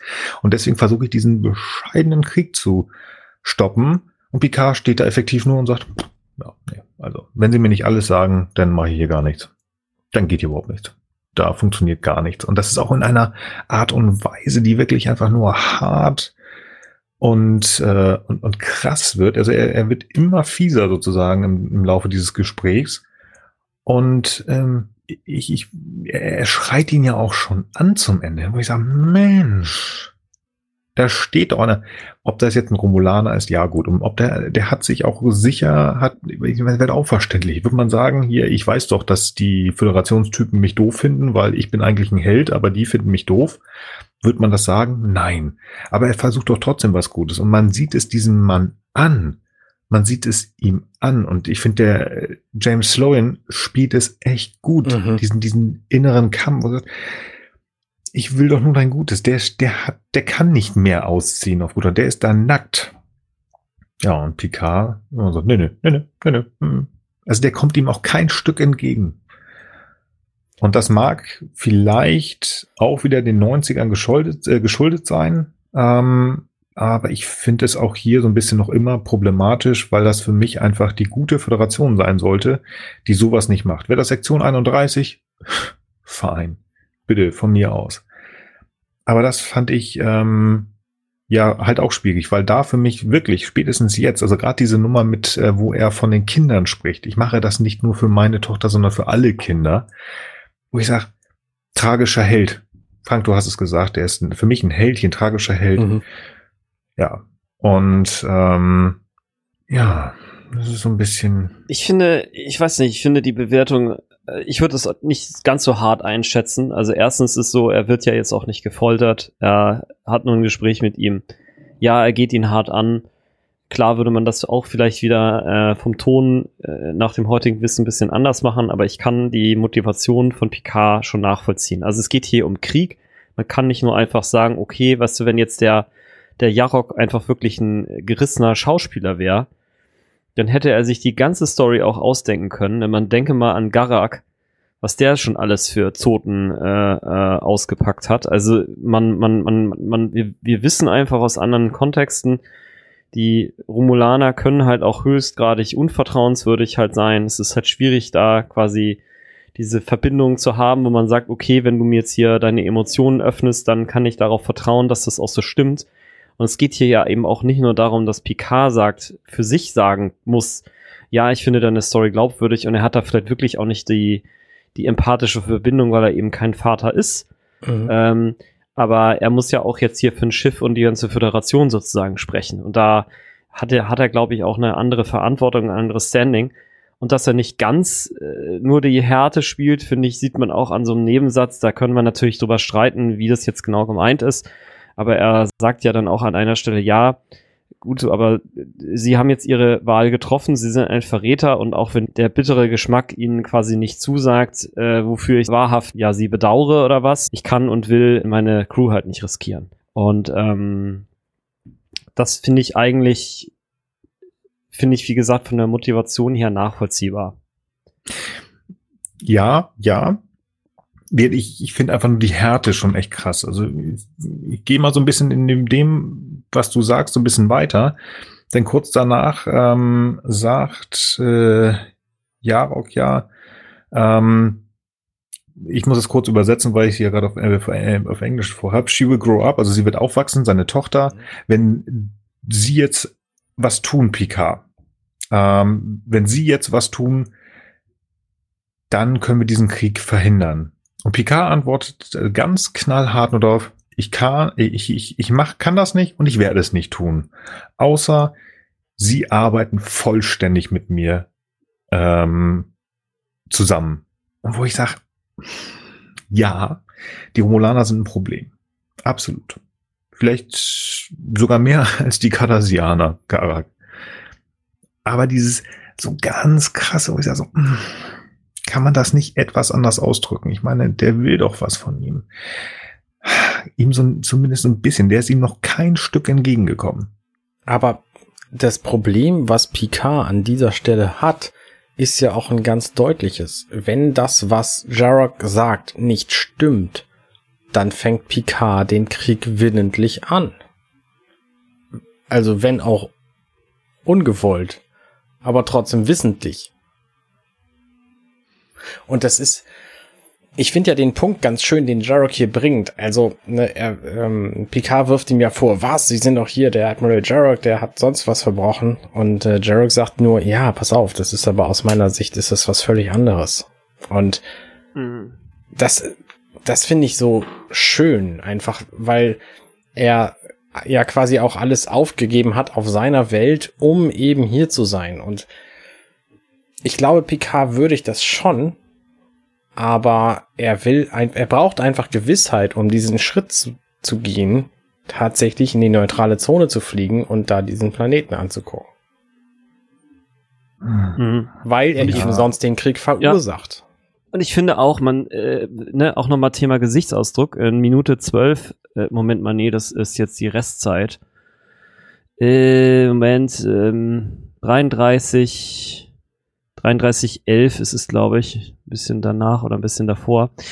Da finde ich, ist es auch so, wo ähm, Jarok seine Rede hält zu, ähm, er hat sich über Monate quasi damit beschäftigt und er möchte halt das für seine Kinder und für alle Kinder halt tun und das das romulanische Imperium quasi zerstören, sondern es retten.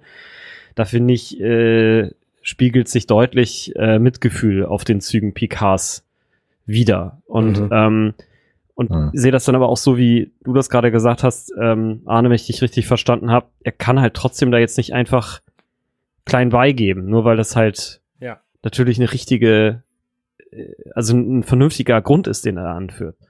Ne, weil er sonst eben, wie du gerade gesagt hast, eben willentlich einen Krieg anfängt. Das muss einfach mehr wiegen als die glaubhafte Versicherung eines äh, auch noch zusätzlich moralisch äh, aus der Sicht der Föderation deutlich äh, zurückgesetzte Admiral.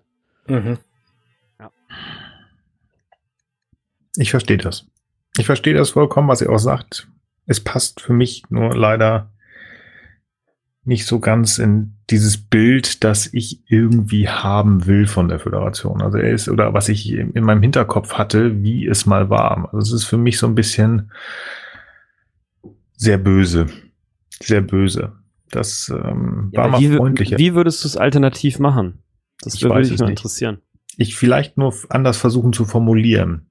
Mhm. Vielleicht mit einem, mit diesem, mit diesem suffisanten, äh, suffisant ist schon wieder falsch, mit diesem wohlwollenden Lächeln, das Boris letzte Woche, äh, letzte Woche so häufig genannt hat. Und das ist hier wirklich sehr, sehr hart. Er könnte das einfach mit einer anderen Gesichtsausdruck und mit weniger Härte, die er macht. Also mir passt diese Härte nicht so richtig. Du kannst das gleiche ja sagen. Pass mal auf. Ich kann es nicht. Ich würde, aber ich kann, ich möchte dir glauben, aber ich kann es nicht, ich werde es nicht, weil ich nicht genug Informationen habe. Und dann muss ich einfach die Föderation, ich muss mein Schiff retten und dann kann ich es nicht tun. Außer du gibst mir Full Access, du sagst mir alles. So in der Art. Ähm, mhm. Ja. Ja, bin ich bei dir, ja. Mhm. Das ist grundlegend, Entschuldigung, also was ich, das habe ich ja vorhin gesagt, das ist ja so ein bisschen hier Schweinebucht schon halbwegs. Ne? Also das ist hier Kuba-Krise. Natürlich stehen die da davor und stehen unter, unter Druck. Aber gerade dann erwarte ich von demjenigen, wo der Admiral vorhin gesagt hat, hier, pass mal auf, wir sind alle auf gelbem Alarm, aber wir können das nicht entscheiden, das musst du machen. Dann erwarte ich richtig gutes Handeln, weil sie versuchen mir damit ja zu sagen, dass er hier der größte, beste, ober, super, duper Captain ist. Dann mach bitte. Und dann mach's aber auch durchgängig und dann nicht dieses Böse. Nee, bitte nicht. Das meine ich nur damit. Okay? Mhm. Okay. Gut. Jarok fällt aber natürlich in sich zusammen. Er hat gar keine andere Chance. Und äh, Picard muss das natürlich äh, direkt seiner Crew auch sagen.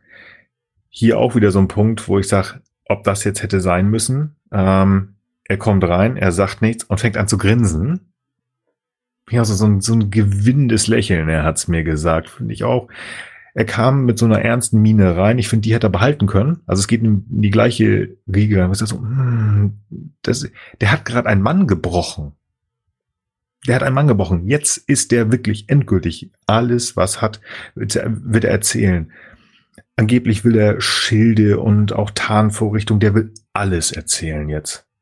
Also effektiv will er die, das komplette Wissen der romulanischen Flotte auslegen und ähm, ja, natürlich ein Gewinn für die Föderation, aber passte mir auch nicht so richtig in dieses äh, Bild von Captain Picard, der so ein Sieg in Anführungsstrichen schon fast genießt. Und das fand ich auch nicht schön, muss ich sagen. Okay. Rein taktisch natürlich gut, aber hatte ich auch anders oder vielleicht auch wirklich da, was ich das letzte Mal sagte, so ein bisschen aus den erst den späteren Staffeln, dass er da noch mehr gewachsen ist und sagen würde, ja, okay, ich habe die Information, aber es kam mir so ganz kurz davor, als würde er sich daran schon fast ergötzen. Naja, es ist ja auch einfach ein Erfolg für ihn. Also ich kann ja mit der kompletten Idee von Krieg schon wenig nur anfangen, ehrlich gesagt, weil das in meinem Leben einfach null Stellenwert hat und nirgendwann vorgekommen ist. Ich bin ja quasi mit dem silbernen Löffel im Mund aufgewachsen, was das angeht. Von daher, ich mag, es, es mag auch einfach eine realistische Darstellung sein von jemandem, der gerade irgendwie die, das Vertrauen ähm, also sich des Vertrauens seines äh, überzeugten Widersachers quasi ähm, sicher ist. Mhm. Also ich finde, ich finde auch seine, sein, sein Lächeln finde ich eigentlich nur ganz mild in der Situation und er guckt da vorher auch ernst und findet dann auch sofort wieder in den ernsten Gesichtsausdruck zurück, zurück beziehungsweise wird dann zunehmend erleichtert, weil er eben mitteilen kann, dass jetzt eben Jarok kooperiert. Also ich finde das, ich finde das wiederum tatsächlich sogar im Rahmen für das, wie ich es heute erwarten würde, okay. Und gerade wenn ich es jetzt mit äh, Star Trek Picard vergleiche, ne, also Szene, Raffi Musiker wirft gerade ihre letzte äh, gute Freundin halt weg, äh, ist völlig mhm. fertig und hat gerade mit ihrem Sohn halt einen echt miesen Kontakt halt gehabt und danach klatschen dann erstmal alle und danach geht sie auch wieder nur zurück, um sich weiter zu besaufen. Also das sind für mich wirklich Welten dazwischen. Ja, und ich finde, wie er jetzt quasi hier mit dieser Situation umgeht, finde ich, also diese Szene finde ich im Vergleich sogar richtig gut. Während in der Szene davor, wie gesagt, da bin ich ein Stück bei dir, da denke ich, das sind die 90er Jahre, dass er dann nicht noch äh, verbindlicher ist. Wobei, wenn ich es eben, wie gesagt, vergleiche noch mit dem, wie vorher Riker und Troy mit ihm umgegangen sind, merkt man auch dort einfach ein Integrity und Leadership Advantage, den auch Picard da schon darstellt. Mhm. Also ich finde ich finde, also wie gesagt, ich finde die Folge tatsächlich echt ziemlich gut, muss ich sagen. Ja, ja zum Fazit kommen wir denn ja noch. Ja, ja. genau. Okay. Enterprise fliegt also zu Nirvana 3 so schnell wie sie können in die neutrale Zone. Und was finden wir dort bei Nirvana 3? Nicht. Wie ja eigentlich nicht anders zu erwarten. Nirvana, wir waren da, war gar nicht so geil, ne? genau. Auf jeden Fall ähm, lässt Picard natürlich Admiral Jar kommen und konfrontiert ihn. Und der kann das gar nicht verstehen. Der versteht das gar nicht. Picard ist immer noch in Angriffsmodus und sagt, hier kann das hier vielleicht sein. Und jetzt äh, plötzlich hat Picard diese Idee, hey, sag mal, kann das sein, dass irgendjemand dir Bullshit erzählt hat? diese Erkenntnis etwas freundlicher hätte ich von einer Viertelstunde erwartet. Stopp, apropos von einer Viertelstunde. Ja. Picard hat ja zu Data gesagt, bitte zeichnen Sie alles auf, was hier passiert, damit es für mögliche nachfolgenden Generationen festgehalten ist, geschichtlich gesehen.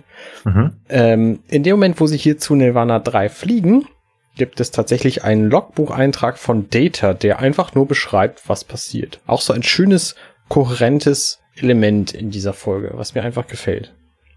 Ach so, ich dachte, der, von dem sind die ganzen Kameraaufnahmen und deswegen haben wir dieses historische Dokument überhaupt. Ja, der ist zwischendurch rausgesprungen, um die Enterprise im Warp zu filmen. Mhm. Ja, okay, du hast, das ist ein Punkt. Aber ich dachte, das wäre vielleicht, vielleicht Spot in so einer Kapsel oder so. ja. Sehr gut. Ja.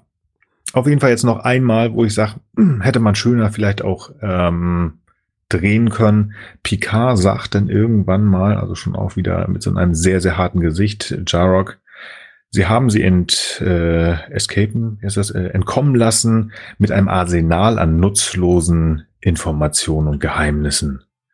Und das ist auch schon so ein bisschen wieder von, fand ich auch so, oh, hart und von oben herab, wo ich sage, es ist ihm doch jetzt klar, da vor ihm steht ein armes Würstchen. Warum? Warum? muss er ihm denn jetzt nochmal, auf gut Deutsch gesagt, der, sit, der sitzt da nackig. Der hat sich in seinem Ready Room, hat sich Jarok schon ausgezogen. Jetzt ist er, wirklich hat er erkannt, okay, pass mal auf, meine Vorgesetzten haben mich verarscht. Der geht auf die Knie und das reibt er ihm nochmal unter die Nase. Boah. Puh. Puh. Ja, mhm. fand ich auch nicht ganz so nett. Also da fand ich denn die, Idee von Riker auch schnell zu sagen, komm, wir hauen ab. Ich breche das mal hier ab, dann muss Picard sich auch auf mich konzentrieren. Wir können schnell abhauen.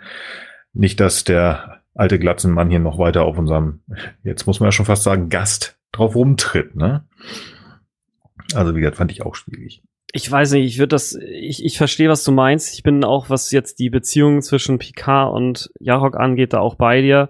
Ich würde es jetzt tatsächlich ein bisschen in dem Kontext interpretieren, boah, sie hängen jetzt hier gerade im Prinzip wegen einer fabrizierten Geschichte Hm. wahrscheinlich in Gefahr, äh, jetzt irgendwo mitten in einer neutralen Zone oder sogar schon auf der romulanischen Seite rum.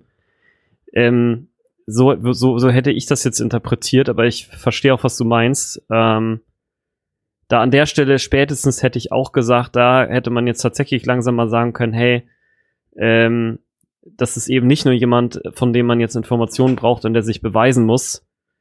Ähm, ja, genau. Okay, ich, da bin ich bei dir. Okay, der, der steht jetzt unter Druck, weil er, er ist, wir sind in der neutralen Zone, wir sind auf romulanischem Gebiet. Jetzt steht er wirklich unter Druck, findet raus, verdammt.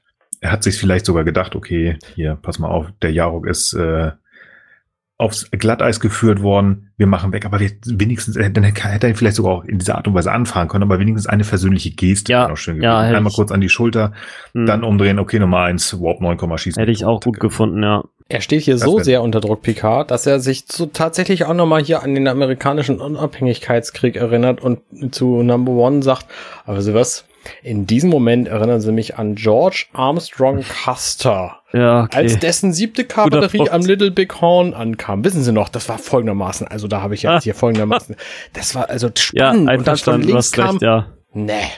Also warum sie hier diesen, diesen geschichtlichen Aspekt auch noch eingebracht haben, ist mir völlig schleierhaft. Und wie er in diesem Moment, ne, wo du gerade sagst, der ist eigentlich total angespannt, weil er macht hier gerade möglicherweise Krieg und so, ähm, wie er das jetzt Das hier bringen kann, keine Ahnung. Keine Das kann ich dir sagen, weil Picard ist in dem Moment ein Klugscheißer und Das ist sowas Ähm, von ich- daneben. ist es auch. Äh, vor allen Dingen ist es quatschig, dass er ähm, sagt er, äh, Sie erinnern mich oder Sie erinnern mich. Ja, das ist ja quatschig. Warum erinnert Riker ihn? Also wenn überhaupt würde das das Jarok ihn an äh, Custer erinnert, weil der hat ja tatsächlich eine Fehleinschätzung der Lage gemacht. Völlig wurscht. Ähm, unpassend. Ja. Unpassend in dem Moment. Also dann hätte er lieber noch irgendein schönes Shakespeare-Zitat machen müssen, ähm, finde ich. Ja. Aber gut, wie dem auch sei. Ja. Schönes Auftauchen von zwei Warbirds, wie ich finde. Ja, dieses, das ist herrlich. Das ist ein so schönes Schiff. Ich finde die gut. Ja, ach, die Ich hatte beiden. eins tatsächlich als, als Spielzeug und vermisse Also, es. ich beneide dich um diese Sp Spielzeuge noch einmal. Man Du kann sie kaufen, ne? Die gibt's für Geld. Also, Ja, ja. wenn es So viel Geld habe ich nicht. So viel Geld habe ich nicht.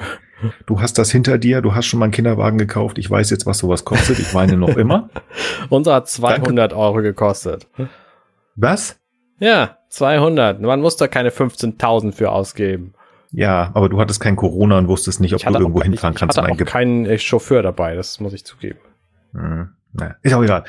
Wir wollen hier keinen äh, Verkaufsstand für Kinderwagen machen, sondern uns äh, erfreuen über die Warbirds, die sich, äh, nachdem sie mal ganz kurz Bum Bum Bum gemacht haben, also der Enterprise gezeigt haben, hallo, wir können was, ähm, die wollen natürlich, die Romulaner wollen natürlich auch sehr gerne mit der Enterprise sprechen. Und wer erwartet uns auf dem Schirm? Natürlich der Tomahawk. Ich wollte jetzt sagen, Botschafter Jikar, Ja. der Narren. ja, es ist Andreas Katsoulas als Tomalak. Ah, Ja. Grandios. Sein zweiter Auftritt in The Next Generation. Kleiner Fun Fact, es ist das letzte Mal, dass er wirklich auch als er selbst auftaucht. Mhm. Das ist ganz spannend. Er kommt noch zweimal wieder in der Serie, aber das ist jedes Mal nicht er selbst sozusagen. Einmal ist das, glaube ich, eine Vorgaukelung von irgendeiner außerirdischen Spezies und einmal ist das eine Zukunftsversion von ihm. Von ihm. Stimmt. Ja, Ja, in, der letzte, in den letzten Folgen, ne? Ja, genau. spannend, ja. da. Ich liebe diesen Schauspieler. Ich liebe Andreas Katsoulas. Egal, was er gespielt hat. JK, Tomalak die vier Male. In Auf der Flucht hat er mitgespielt. Da war er ja der Mörder. Geil. Der Typ ist einfach nur cool. Diese Art und Weise, wie er da ist, das passt zu dieser überhebliche Bösewicht. Ich weiß es. Ich kann es. Ach, Picard, ich mach sie fertig. Super. Ich nehme ihr Schiff auseinander und werde das Wrack und Romulus auf den Markt stellen. Mhm. Ich mag den Typen. Ich mag den Typen.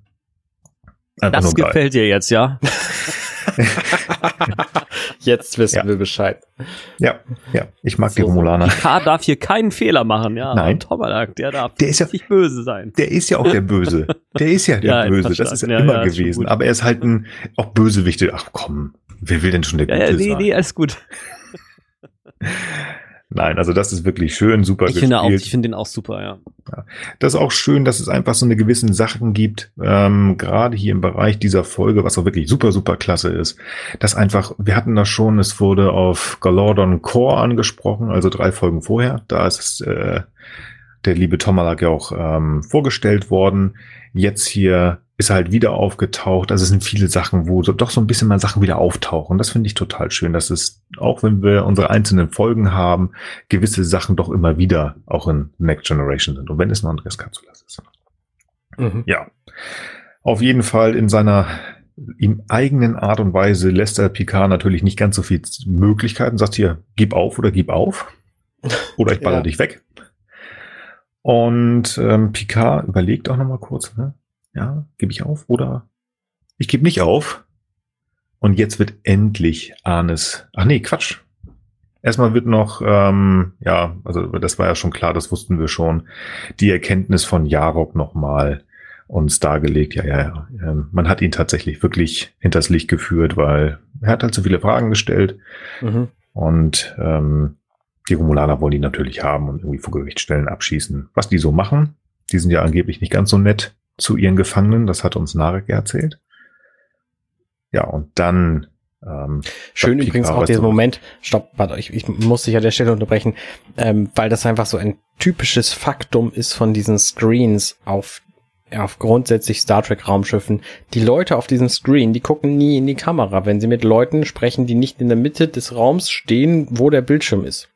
Also in dem Fall, wo Tomalak jetzt mit Jarok spricht, da guckt er neben die Kamera wodurch mhm. natürlich Jarok, der den Bildschirm, den 2D-Bildschirm einfach so sieht, wie alle anderen auch, denkt, dass Tomalak an ihm vorbeiguckt, während Tomalak jetzt das Gefühl vermittelt dem Zuschauer, dass er Jarok anguckt, was aber natürlich nicht der Fall ist, weil er in diesem Fall ja nicht die Kamera anguckt, die ja direkt vor ihm ist, sondern an der Kamera vorbeiguckt, wodurch jeder im Raum auf der Enterprise das Gefühl hat, dass er vorbeiguckt.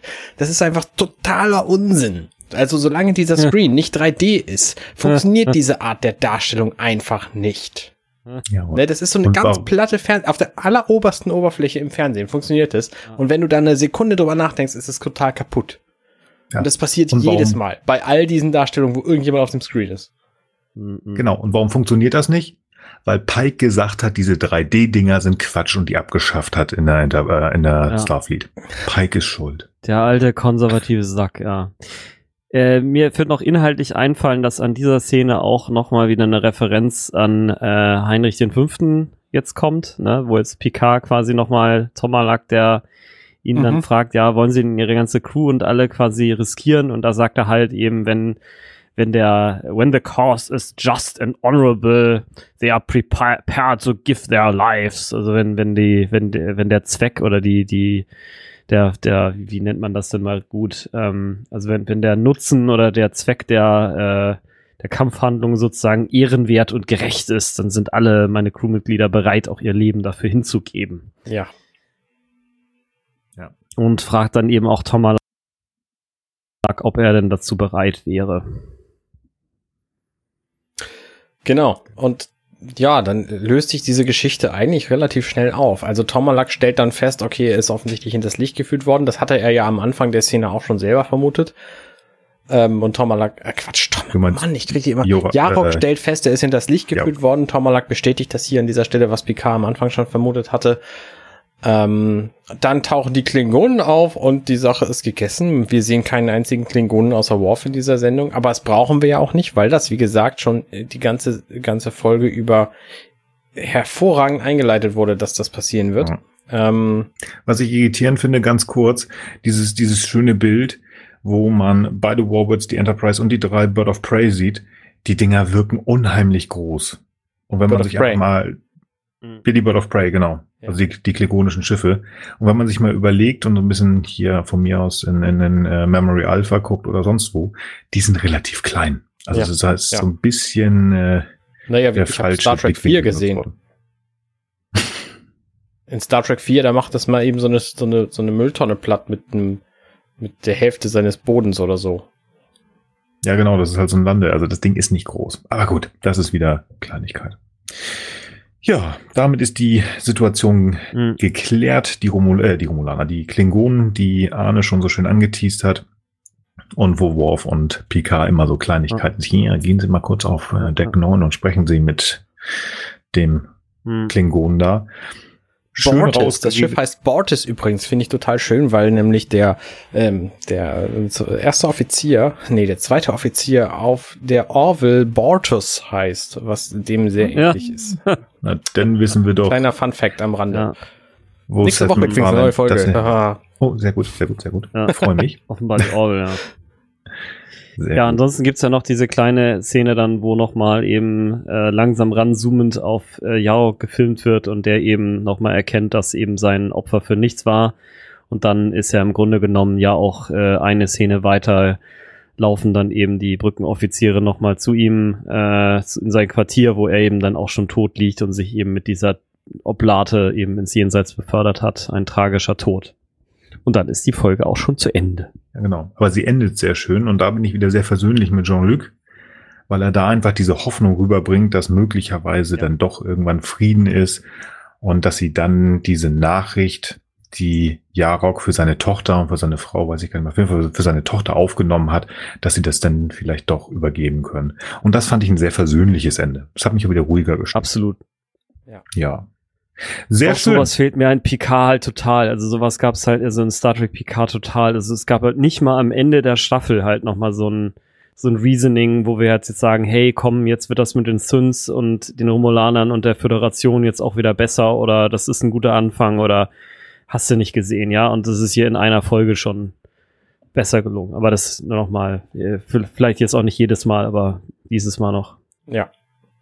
Genau. Fun Fact übrigens, ich habe am Anfang behauptet, dass er auf der Krankenstation, die letzte Szene ist, ist natürlich, ihr habt völlig recht, in seinem Quartier. Wir sehen diese Gläser wieder mit dem romulanischen Ale-Muster. Ja. Du hast einen Fehler eingebaut und du hast ihn selber gefunden. Kannst ihn behalten, alles gut. Gut.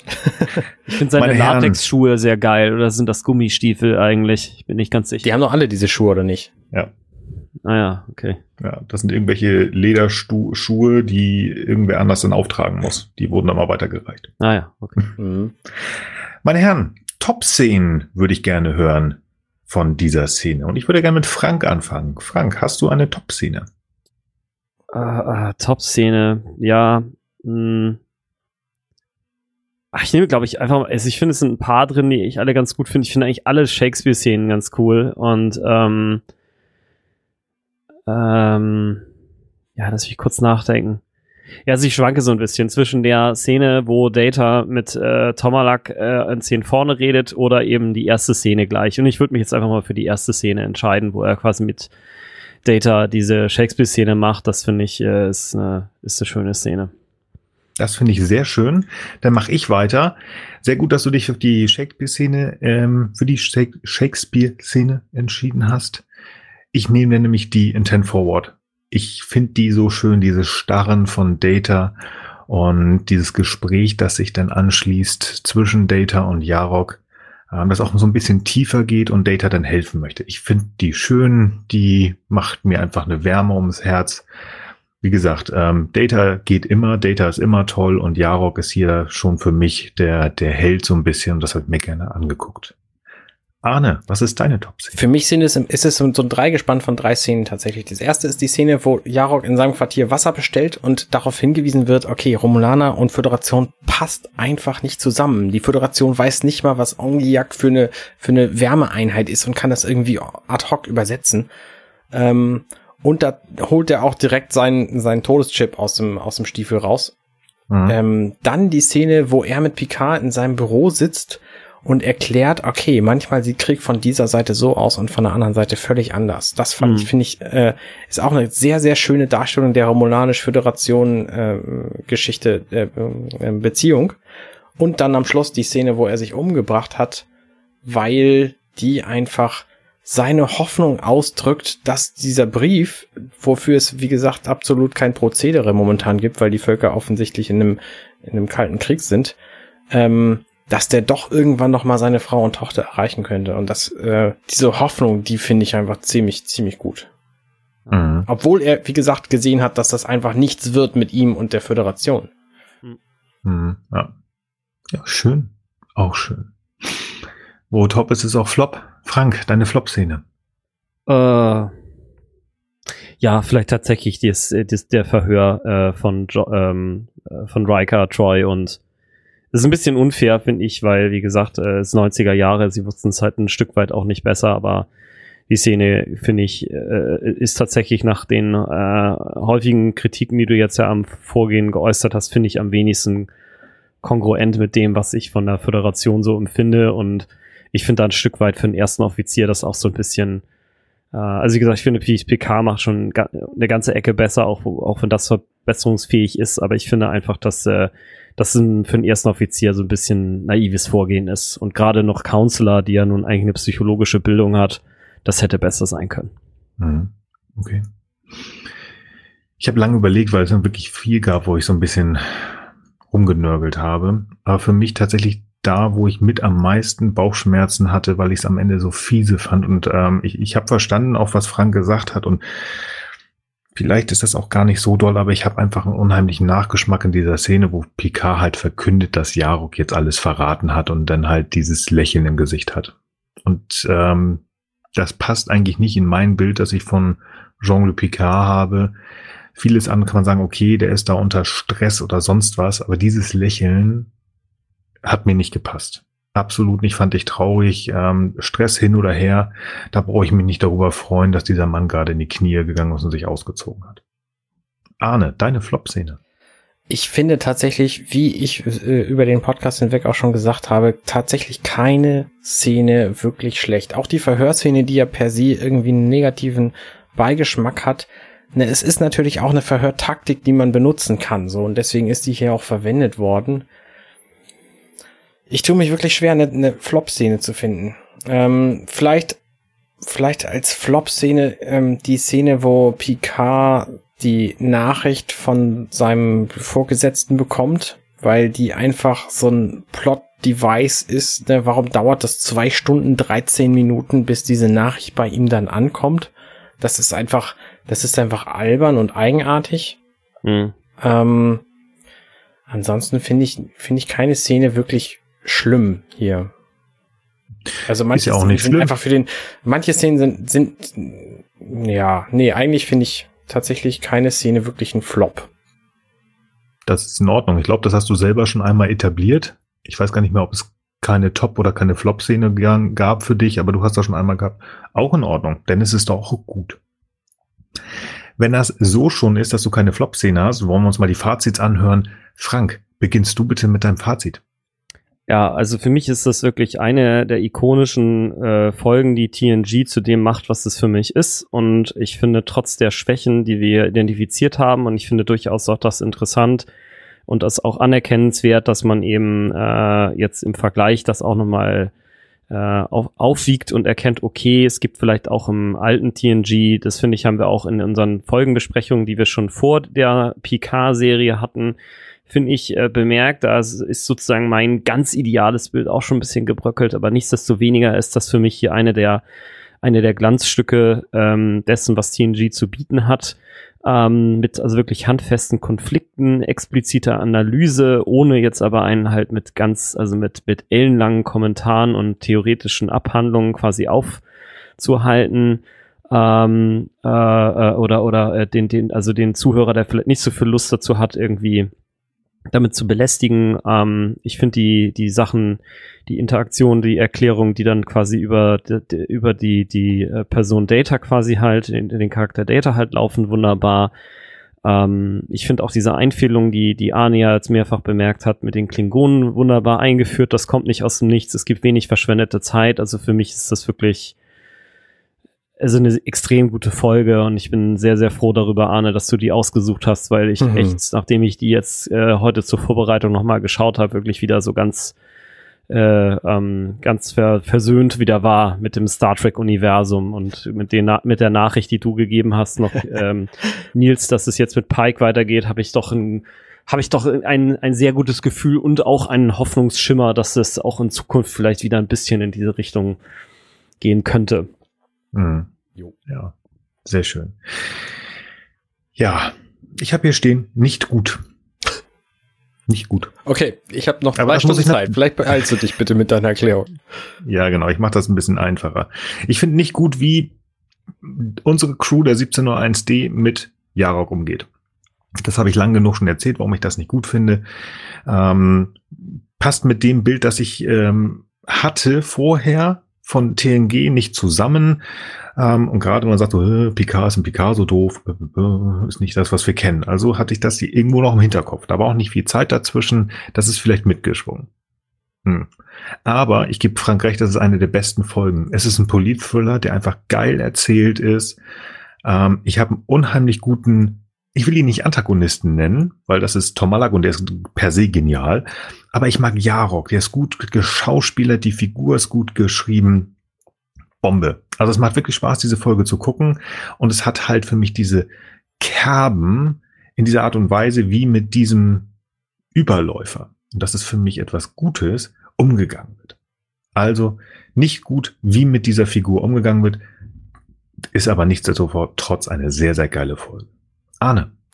Für mich ist ja am Schluss die Frage, wenn etwas schlecht gemacht wird, aber letztlich korrekt war, ist es dann im Nachhinein gut? Das ist so die Schwierigkeit dieser Folge. Weil wie sie mit ihm umgehen, mit, mit Jarok hier an dieser Stelle, in diesem, in dieser Folge, ist ja letztlich korrekt.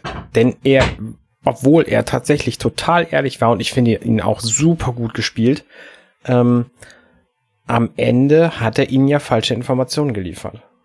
Und deswegen ist die, die komplette Herangehensweise der Crew an diesen Romulaner schon gerechtfertigt, finde ich. Das ist halt das Eigenartige so. Also im, in dem Moment, wo sie mit ihm reden, natürlich nicht, weil er ist total ehrlich und sie sind halt einfach extrem argwöhnisch. Und ähm, ja, wir haben das ja diskutiert. Ich finde diese Folge insgesamt sehr, sehr gut, deswegen, weil sie eben so einen schönen Einblick in die romulanische Kultur liefert und zeigt, okay, es gibt auch Romulaner, die ihre Familie lieben und bereit sind, dafür einiges zu opfern und die be bereit sind, dafür auch Dinge zu verraten, obwohl die Romulaner eigentlich so eine verschwiegene Rasse sind.